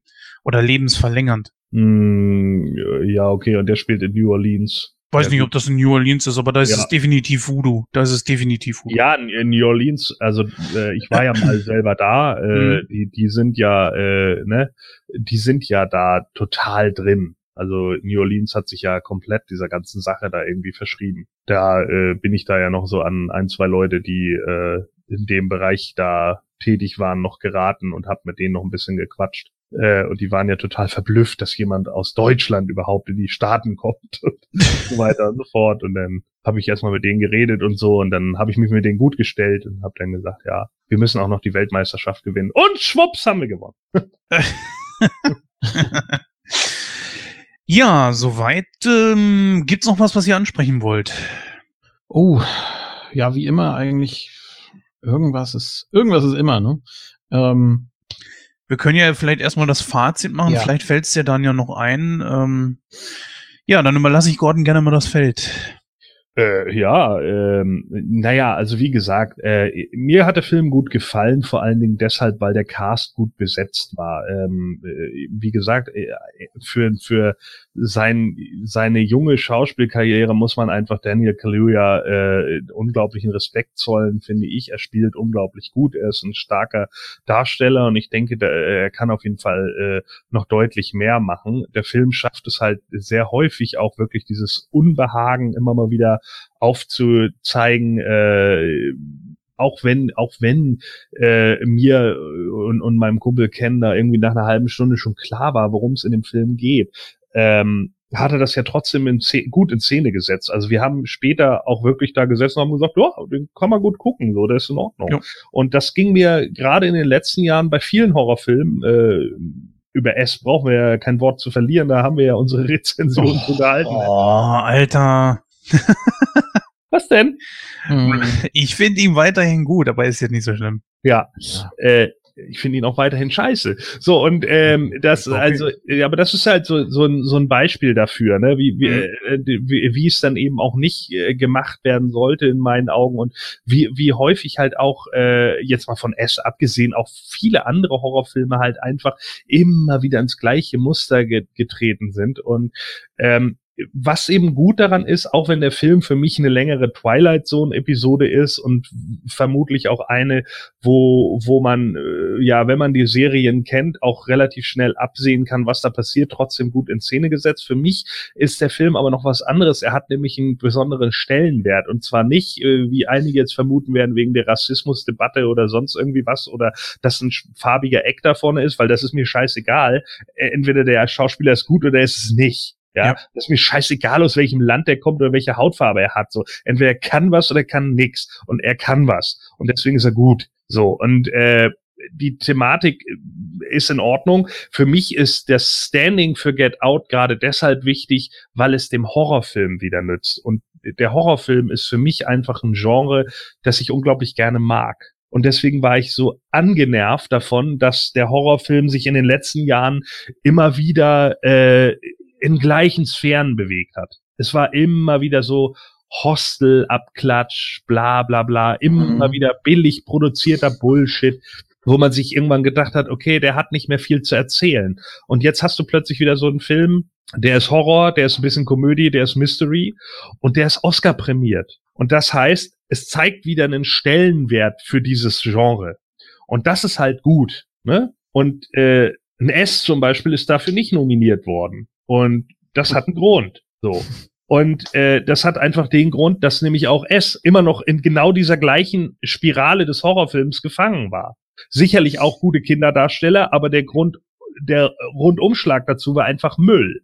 So, und das ist eben genau das Problem. Und das ist hier nicht der Fall. Und deswegen äh, setze ich Get Out relativ hoch an, weil er äh, für mich einfach ein, das Statement setzt, okay, man kann mit Horror auch anderes machen. In den 90er Jahren hat Wes Craven das getan äh, mit Scream, hat den Horrorfilm wiederbelebt 1996 mhm. und vielleicht ich das kann ich jetzt noch nicht sagen, weil man es nicht weil man es jetzt noch nicht ausmachen kann, aber ich denke alle, alleine wegen der Publicity ist Get Out einfach äh, gut für den Horrorfilm, weil ich denke, er wird andere Leute jetzt wieder anfachen in diese Richtung zu gehen und vielleicht auch mal wieder neue Sachen zu wagen dann kann ich dir nur den Film Winchester empfehlen. Keine Ahnung, ob er dich vom Hocker reißt, aber er ist, äh, was Horrorfilme trifft, schon anders.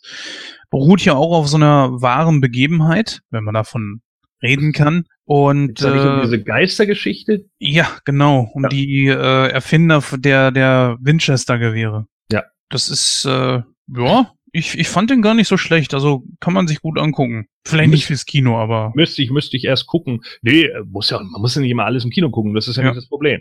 Aber für mich ist es halt einfach wichtig, also für den Horrorfilm an sich, weil ich das Genre eigentlich super gerne mag und äh, ich auch viele gute Horrorfilme irgendwie auch aus den 80ern kenne. Viele auch, wo die vielleicht nicht in, in, in, in jedem Ablauf perfekt sind oder sowas, aber in die so viel Herzblut gelegt wurde und die so viel Charme einfach haben. Also ich liebe ja bis heute auch From Beyond falls ihr den mal gesehen habt. Äh, der deutsche Titel hatte den, äh, hatte den unglaublich dämliche Übersetzung Aliens des Grauens.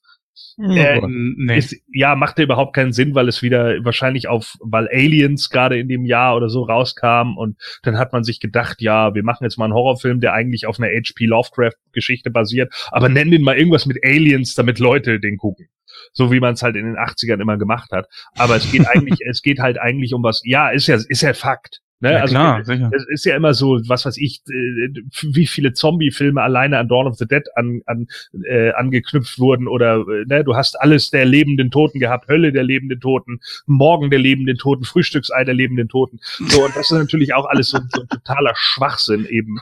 Und äh, das ist zum Beispiel auch so ein Film, der, der macht sicherlich nicht alles perfekt und Stuart Gordon ist da äh, äh, definitiv auch bei einigen Sachen vielleicht sogar ein Stück weit auf dem Holzweg, aber das ist einfach ein Film, der macht unglaublich viel Spaß, den kann ich immer wieder gucken. Also die, die, die, das ist einfach ein Fun-Horrorfilm so und äh, das, das fehlt mir in der letzten Zeit einfach. Es gibt so gab so wenige Fun-Horrorfilme in den letzten Jahren. Ja, wie gesagt, dann guckt ihr mal Winchester an. Ja, gucken wir mal. Hm. Ja, das wird Gordon freuen. Jetzt darf er nämlich Prozente geben.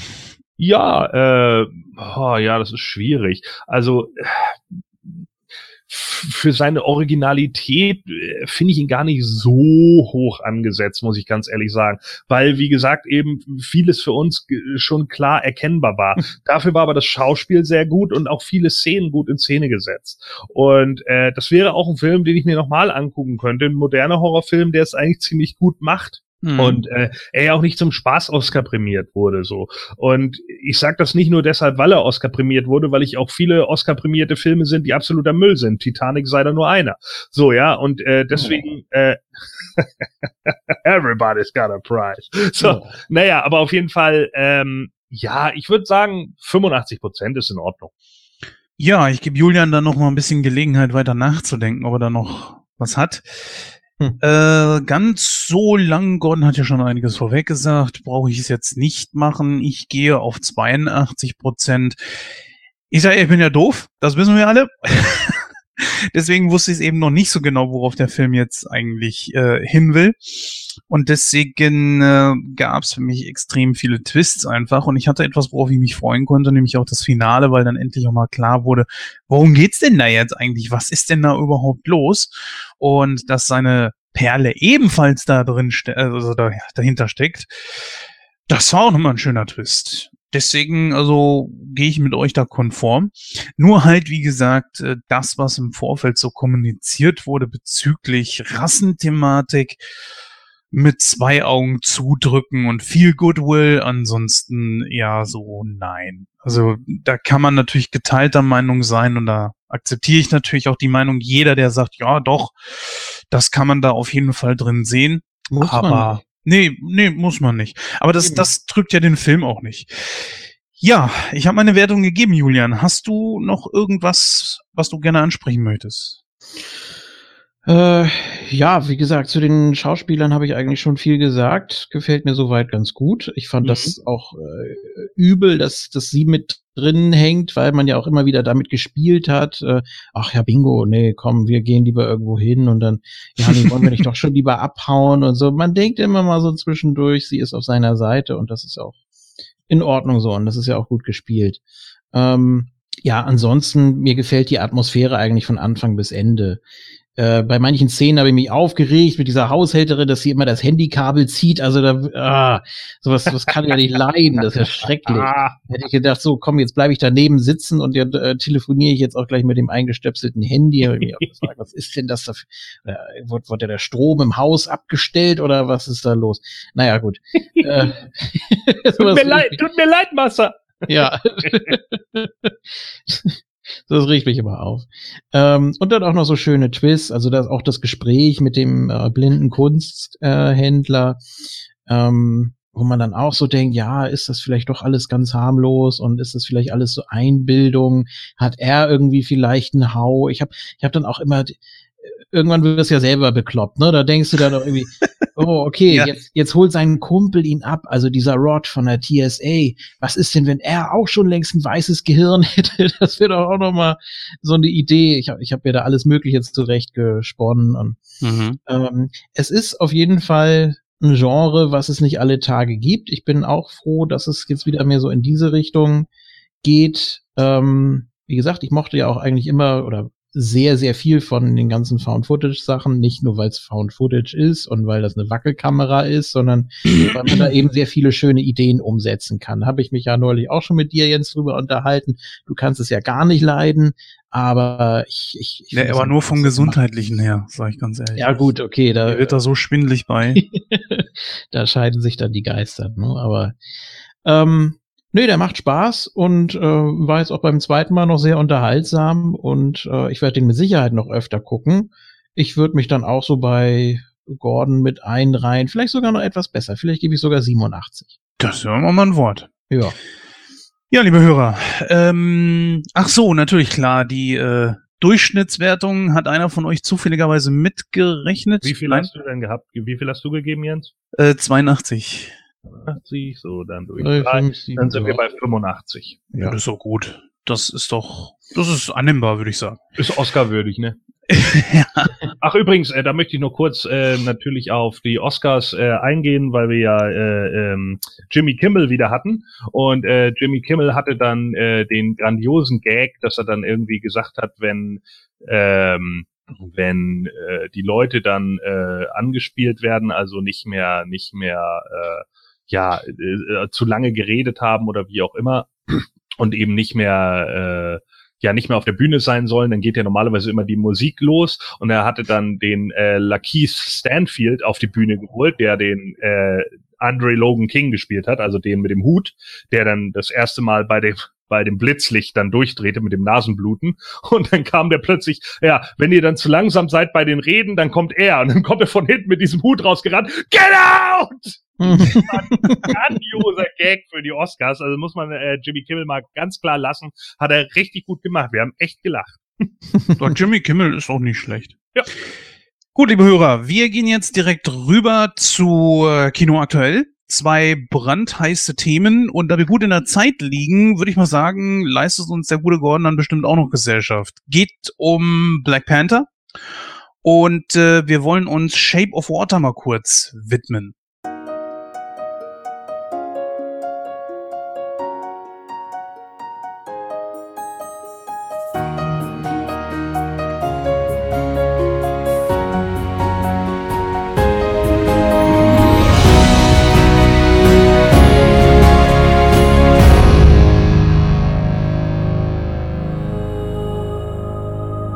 So, liebe Hörer, da sind wir dann jetzt auch bei Kino aktuell mit zwei brandheißen Themen. Eines sind wir euch ja noch schuldig, äh, denn Get Out ist ja eigentlich nur so ein Ausweichthema gewesen. Ja, wir haben viel mit Krankheit gehabt. Äh, dann ist der andere Podcast noch dazwischen gekommen, über den Julian, glaube ich, bestimmt noch einiges erzählen wird.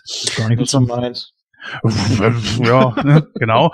Da war nix. Da war nix, genau. Nein, aber gut, dazu später dann noch. Ja, äh, ich habe mir zwei Filme angesehen. Äh, den ersten geht um Black Panther. Da werden wir, denke ich, ziemlich spoilerfrei bleiben, weil die anderen beiden den noch nicht gesehen haben, beziehungsweise ich glaube, Julian sowieso gar kein Interesse an dem Film hat. Ach, sag bloß.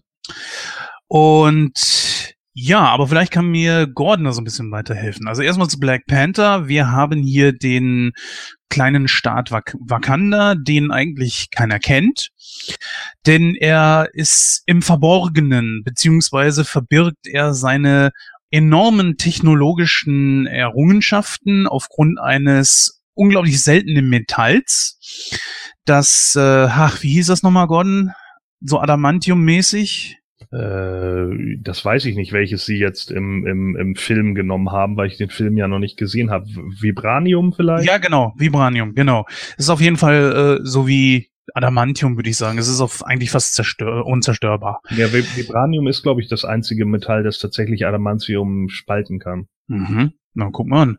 Also das, das ist halt eine der Hauptquellen im Comic. Ne? Ich weiß, wie gesagt, das Marvel Cinematic Universe hält sich ja nicht immer hundertprozentig konform an die Comics. Deswegen habe ich jetzt nur vermutet, dass es darum geht. Aber ja. Mhm. Ja, König von der König von dieser ganzen Geschichte äh, folgt einer alten Tradition und ist gleichzeitig auch der Black Panther. Heutzutage sieht man in ihm dann so eine Art äh, Superhelden und er bekommt es dann mit einem ehemaligen Bewohner von Wakanda zu tun. Und äh, der ist, ich glaube, der, der nennt sich Killmonger. Und ich muss ganz ehrlich gestehen, ich habe mit Black Panther vorher nie was zu tun gehabt. Äh, meine erste Begegnung mit ihm war im dritten Captain America Film. Und das war's dann auch schon. Also mehr war da nicht. Oder war der sogar im zweiten Captain America schon dabei? Nee, ne? Äh, nee, war er nicht. Nee, ich glaube nicht. Genau. Ja, das ist äh, so die Geschichte. Er trifft dann natürlich auf ähm, einen Gegner, sag ich mal, der eigentlich genauso ist wie er, wie dieses alte Marvel-Rezept.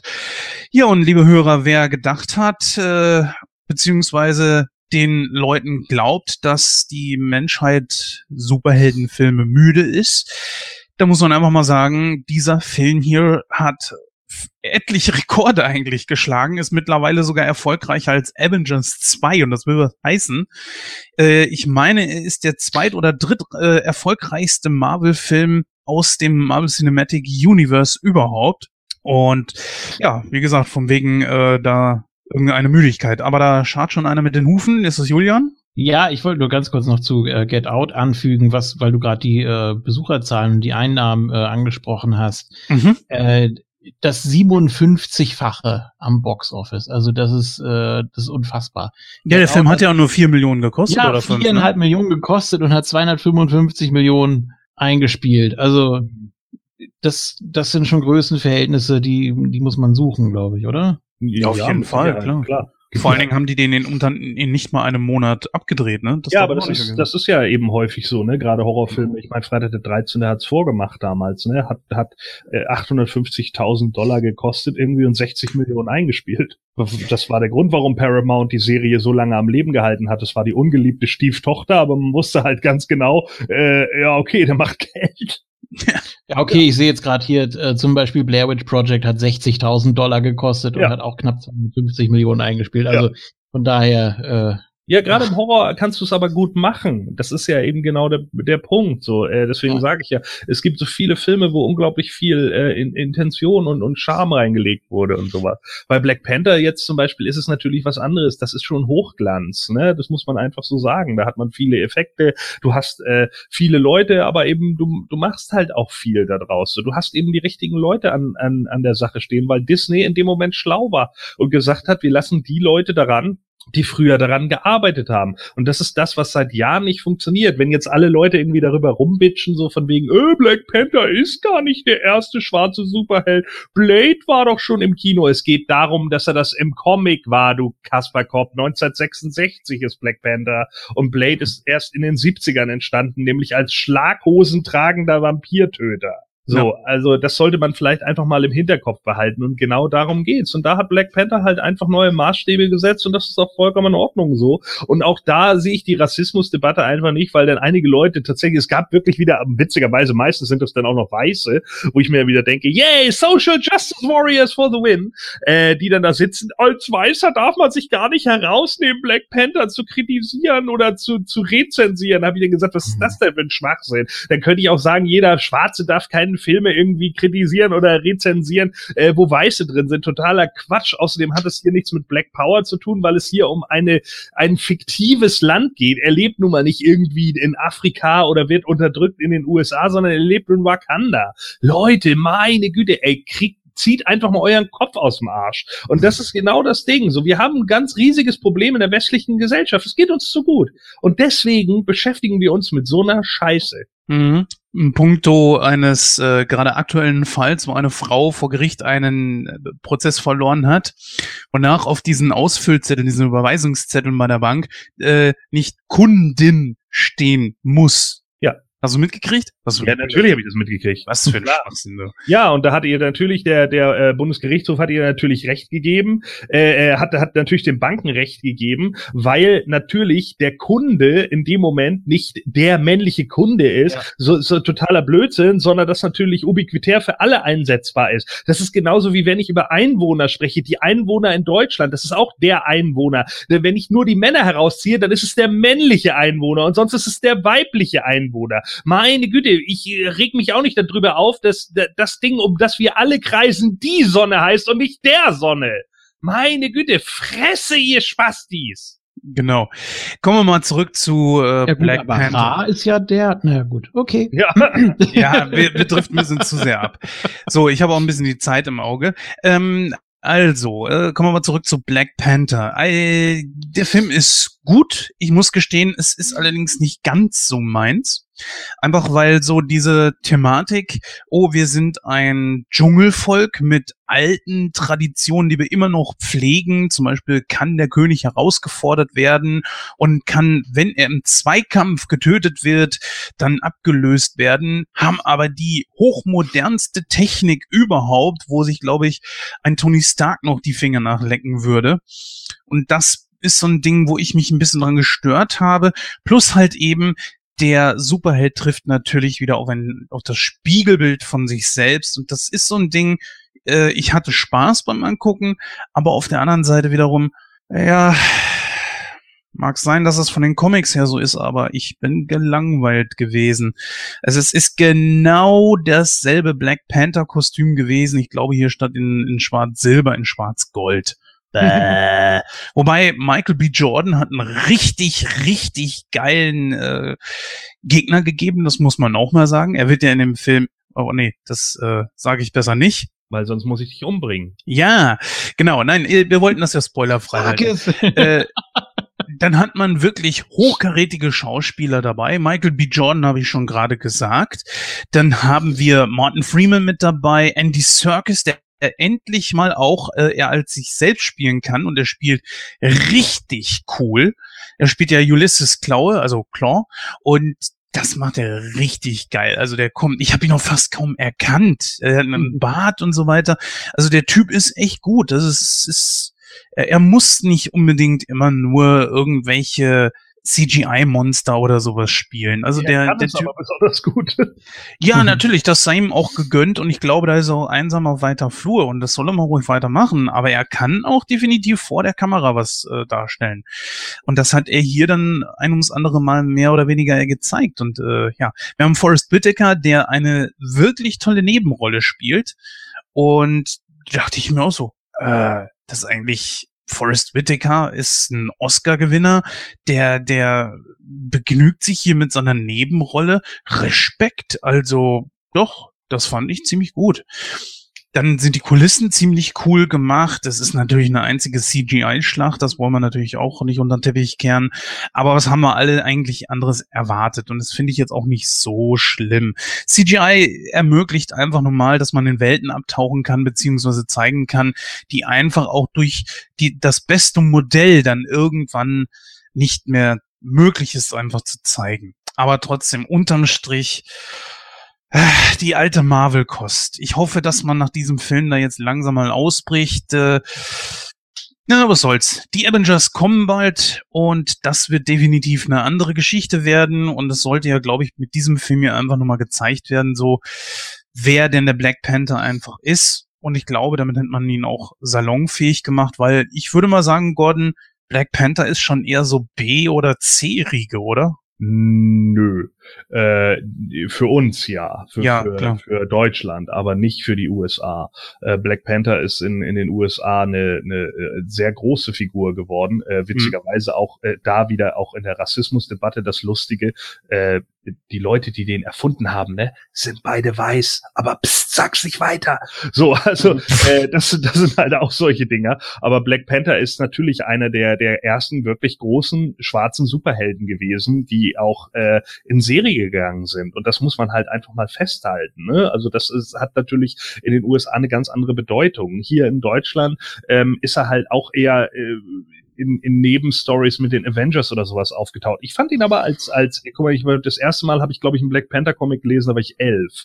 Und ich fand ihn damals immer richtig cool. Also mir hat er immer gefallen. Da, auch damals ging es mir da null um Hautfarbe oder sonst irgendwas. Ich mochte einfach den Charakter. Der war cool, der, der, der hatte seine Fähigkeiten, ist halt so ein bisschen Batman-mäßig eher unterwegs, ne? Nicht ein Mhm. mega Superheld, aber eben trotz alledem genau das. Und äh, war aber auch so der, der Charakter, also T'Challa dahinter, der ja dann später auch noch Storm heiratet von den X-Men, äh, der war einfach geil. Also ich fand den einfach vom, vom Charakter her war der einfach cool. So ein, ein Leader-Typ, der das halt einfach irgendwie umgesetzt hat und das ist schon in Ordnung. Und äh, klar kannst, kannst du da den Einwurf bringen, ja, die Marvel-Formel, äh, das nutze ich irgendwie ab, wo du dann ja äh, obwohl du selber sagst, ich sehe das nicht mit der Müdigkeit der, äh, der, der Superheldenfilme, aber du dem ja scheinbar ein bisschen müde wirst. Aber Mhm. warum, warum sollten sie denn von der Formel abrücken, wenn sie damit so viel Umsatz machen und etliche Rekorde brechen? Gibt keinen Grund. So, und natürlich wird es immer mal einen Superhelden geben, der dem einen besser gefällt und dem anderen weniger gut. Klar sagen dann einige Leute, yo, äh, vielleicht ist Black Panther nicht so meins und andere sagen, dafür ist Ant-Man nicht so meins. Ja, und andere können sich wieder nicht mit Doctor Strange anfreunden oder sowas. Das, das wird's immer geben, weil, weil es halt verschiedene Superhelden gibt und der eine ist eben Magier und der andere ist eher äh, ein, Typ, der halt die Größe ändern kann und der nächste ist eben einfach nur ein sportlicher Superheld. So und da wird es immer die Präferenzen geben. Das, das, dafür ist das Universum ja auch da. Genau. Dann abschließend für dich nochmal kurz die Frage, kamst du denn damit klar, von wegen so dieser althergebrachten Traditionen, aber auch ziemlich martialische äh, Traditionen gegenüber einem, einem Volk, das scheinbar so fortschrittlich ist? Ich, für mich passte das nicht so ganz zusammen. Das haben wir doch äh, selbst in unserer heutigen Welt noch. Meine Güte, ich meine, wenn einige Leute hier in Deutschland in, in erzkatholischen Orten die Möglichkeit hätten, würden sie die Leute auch immer noch im Scheiterhaufen verbrennen. Jetzt wollen wir mal die Kirche schön im Dorf lassen. äh, also das, ja, sorry, aber äh, ganz ehrlich, natürlich äh, kann ich kann ich das vollkommen nachvollziehen. Warum sollte man äh, auch nicht gewisse Traditionen irgendwie aufrechterhalten, weil es halt irgendwie mit der Kultur einhergeht? Und das hast du ja auch in etlichen Ländern, die trotzdem mit Smartphone etc. rumlaufen und trotzdem beten sie jeden Morgen auf Teppichen irgendwo gen Osten. Und das können sie ja auch alles machen. Das ist äh, vollkommen in Ordnung. Das ist ja deren Ding. Äh, ne, das gehört zu der Kultur und äh, über, über sich über Religion oder oder Kulturen oder oder Bräuche lustig zu machen, das ist immer mega einfach äh, das kann doch jeder machen. Also ich meine, klar, wir, wir sehen das vielleicht auch so, weil für uns dieser Bezug als als äh, ja Evangelen oder wie auch immer überhaupt nicht mehr da ist, weil wir im Endeffekt eigentlich mehr heidnisch sind, weil wann geht schon mal jemand von uns in die Kirche? Gut, so viel dazu. Ähm, ich weiß nicht, soll ich den Film bewerten? Also er macht auf jeden Fall Spaß. Ich sage mal jetzt einfach mal, äh, 83 Prozent kriegt der Film von mir auf jeden Fall. Er benötigt bei mir allerdings noch eine Zweitsichtung. Das muss ich ganz ehrlich gestehen. Und wir werden ihn mit Sicherheit irgendwann wahrscheinlich spätestens zum Blu-ray-Release, dann wahrscheinlich auch mit Christoph. Wenn er denn hier mal läuft. ja, bei euch. Ja, oh natürlich Gott, echt ey. schade. Mal, mal ganz im Ernst, es ist echt schade, aber nur gut, was wir zu machen. Ja. Gut, dann äh, möchte ich noch mal kurz auf Shape of Water eingehen. Ein Film, der gerade, glaube ich, lass mich lügen, vier oder fünf Oscars abgeräumt hat, ne? Ja, also er hat auf jeden Fall eine ganze Menge abgeräumt. Ich weiß es gerade gar nicht, wie viele, aber ich, also sind vier, glaube ich, waren es schon, ja. Auf jeden Fall, ähm, warte mal, vier Oscars, unter anderem als bester Film für die Regie. Aha, guck mal, zwei Golden Globe hat er gekriegt und so weiter und so fort. Ja, bestes Szenenbild und beste Filmmusik lese ich hier gerade noch. Genau, so, äh, ja, mal kurz eben, worum geht's in dem Film? Übrigens auch ein Film, der eigentlich fast an mir vorbeigegangen ist. Und ich habe ihn eigentlich nur gesehen und ich war übrigens auch allein im Kino. Ja, es geht um. Äh, komplett alleine? Ja, komplett alleine. Oh Gott. Ja, gut, kann man ja vorher nicht wissen. Es geht um die taubstumme, Quatsch, nicht taub, sondern die stumme Eliza. Die arbeitet als äh, Putze äh, so Anfang der 60er Jahre in einem Labor, wo eines Tages ein riesiger Wassertank gebaut wird und dann äh, wird dann so ein komisches Wesen dort aufbewahrt. Dieses Wesen ist zwar humanoid, um, aber trotzdem auch amphibisch, denn es hat die Möglichkeit unter Wasser zu atmen. Außerdem scheint es auch irgendwelche mysteriösen Kräfte zu haben, was aber noch nicht sofort zum Vorschein kommt. Ja, dieses Wesen wird von äh, einem, ich glaube, das ist sogar der Leiter des Ganzen mit Namen Strickland, gespielt von dem wirklich überragenden Michael Shannon, sehr, sehr guter Schauspieler und der quält dieses Wesen natürlich. Und naja, eines Tages kommt Eliza diesem Wesen einfach ein bisschen näher.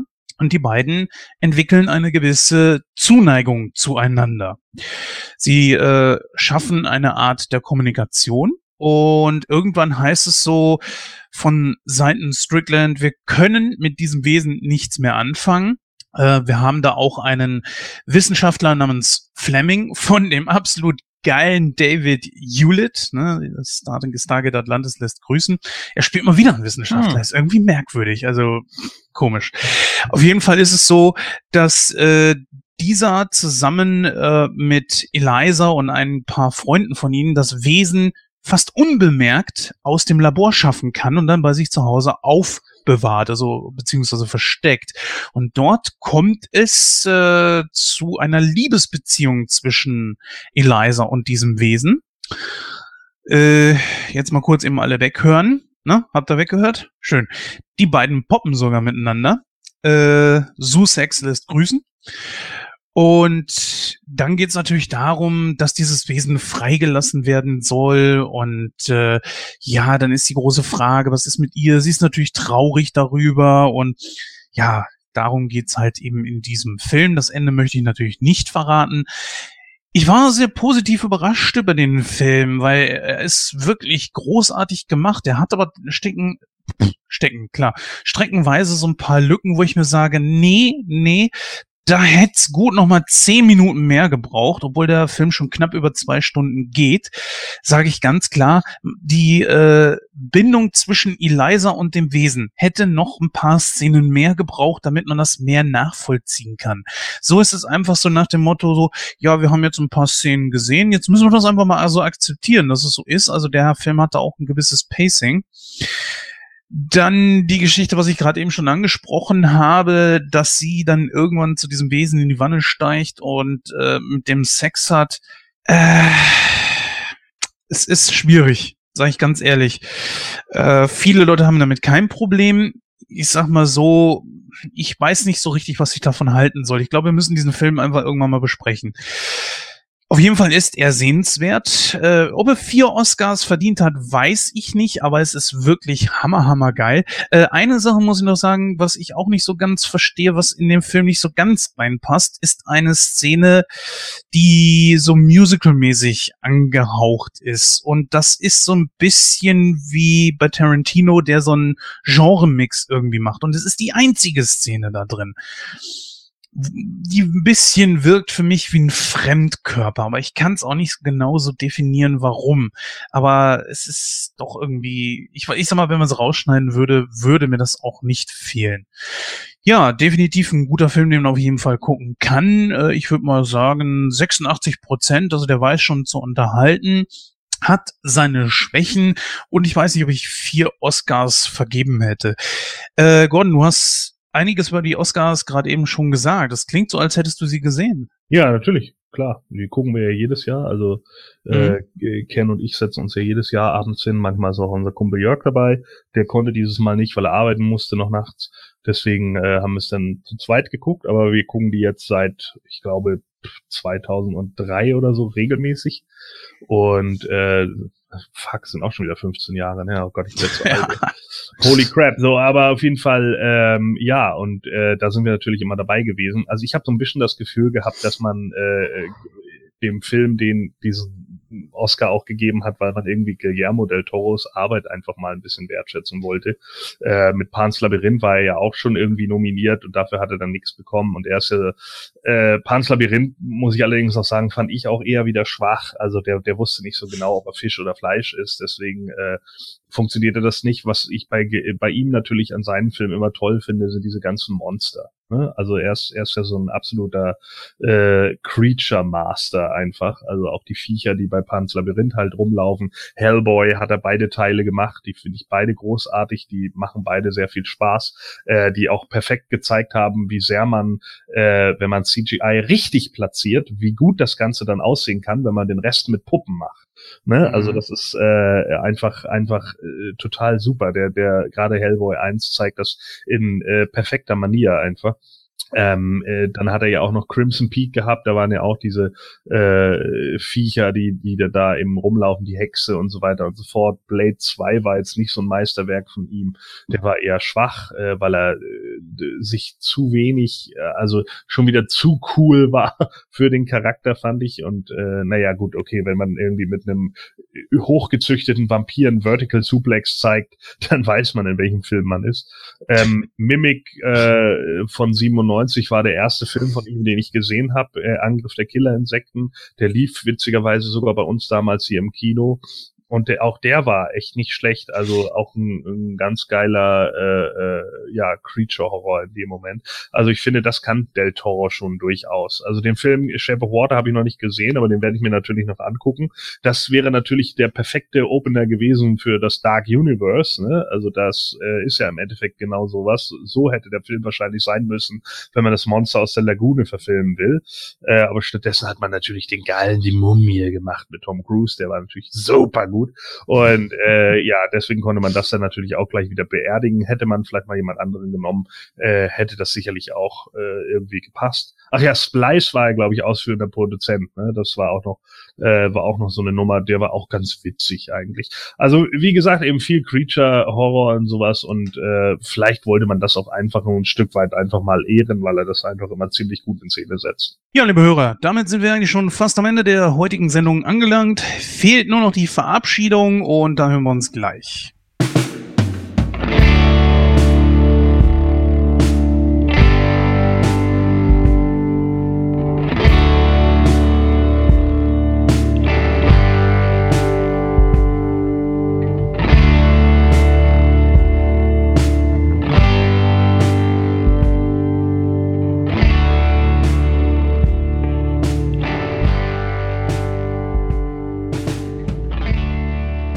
Ja, liebe Hörer, das war's auch dieses Mal schon wieder. Wir sind ganz, ganz kurz vor der 100. Fehlt noch die Ausgabe 99, die dann wie gewohnt in zwei Wochen dann kommen sollte. Ich hoffe, es hat euch Spaß gemacht. Mir auf jeden Fall. Es hat mal wieder geholfen, dass ich einen Film in einem anderen Licht sehen konnte. Und das ist einfach auch mit einer der Gründe, warum ich diesen Podcast dann auch mache.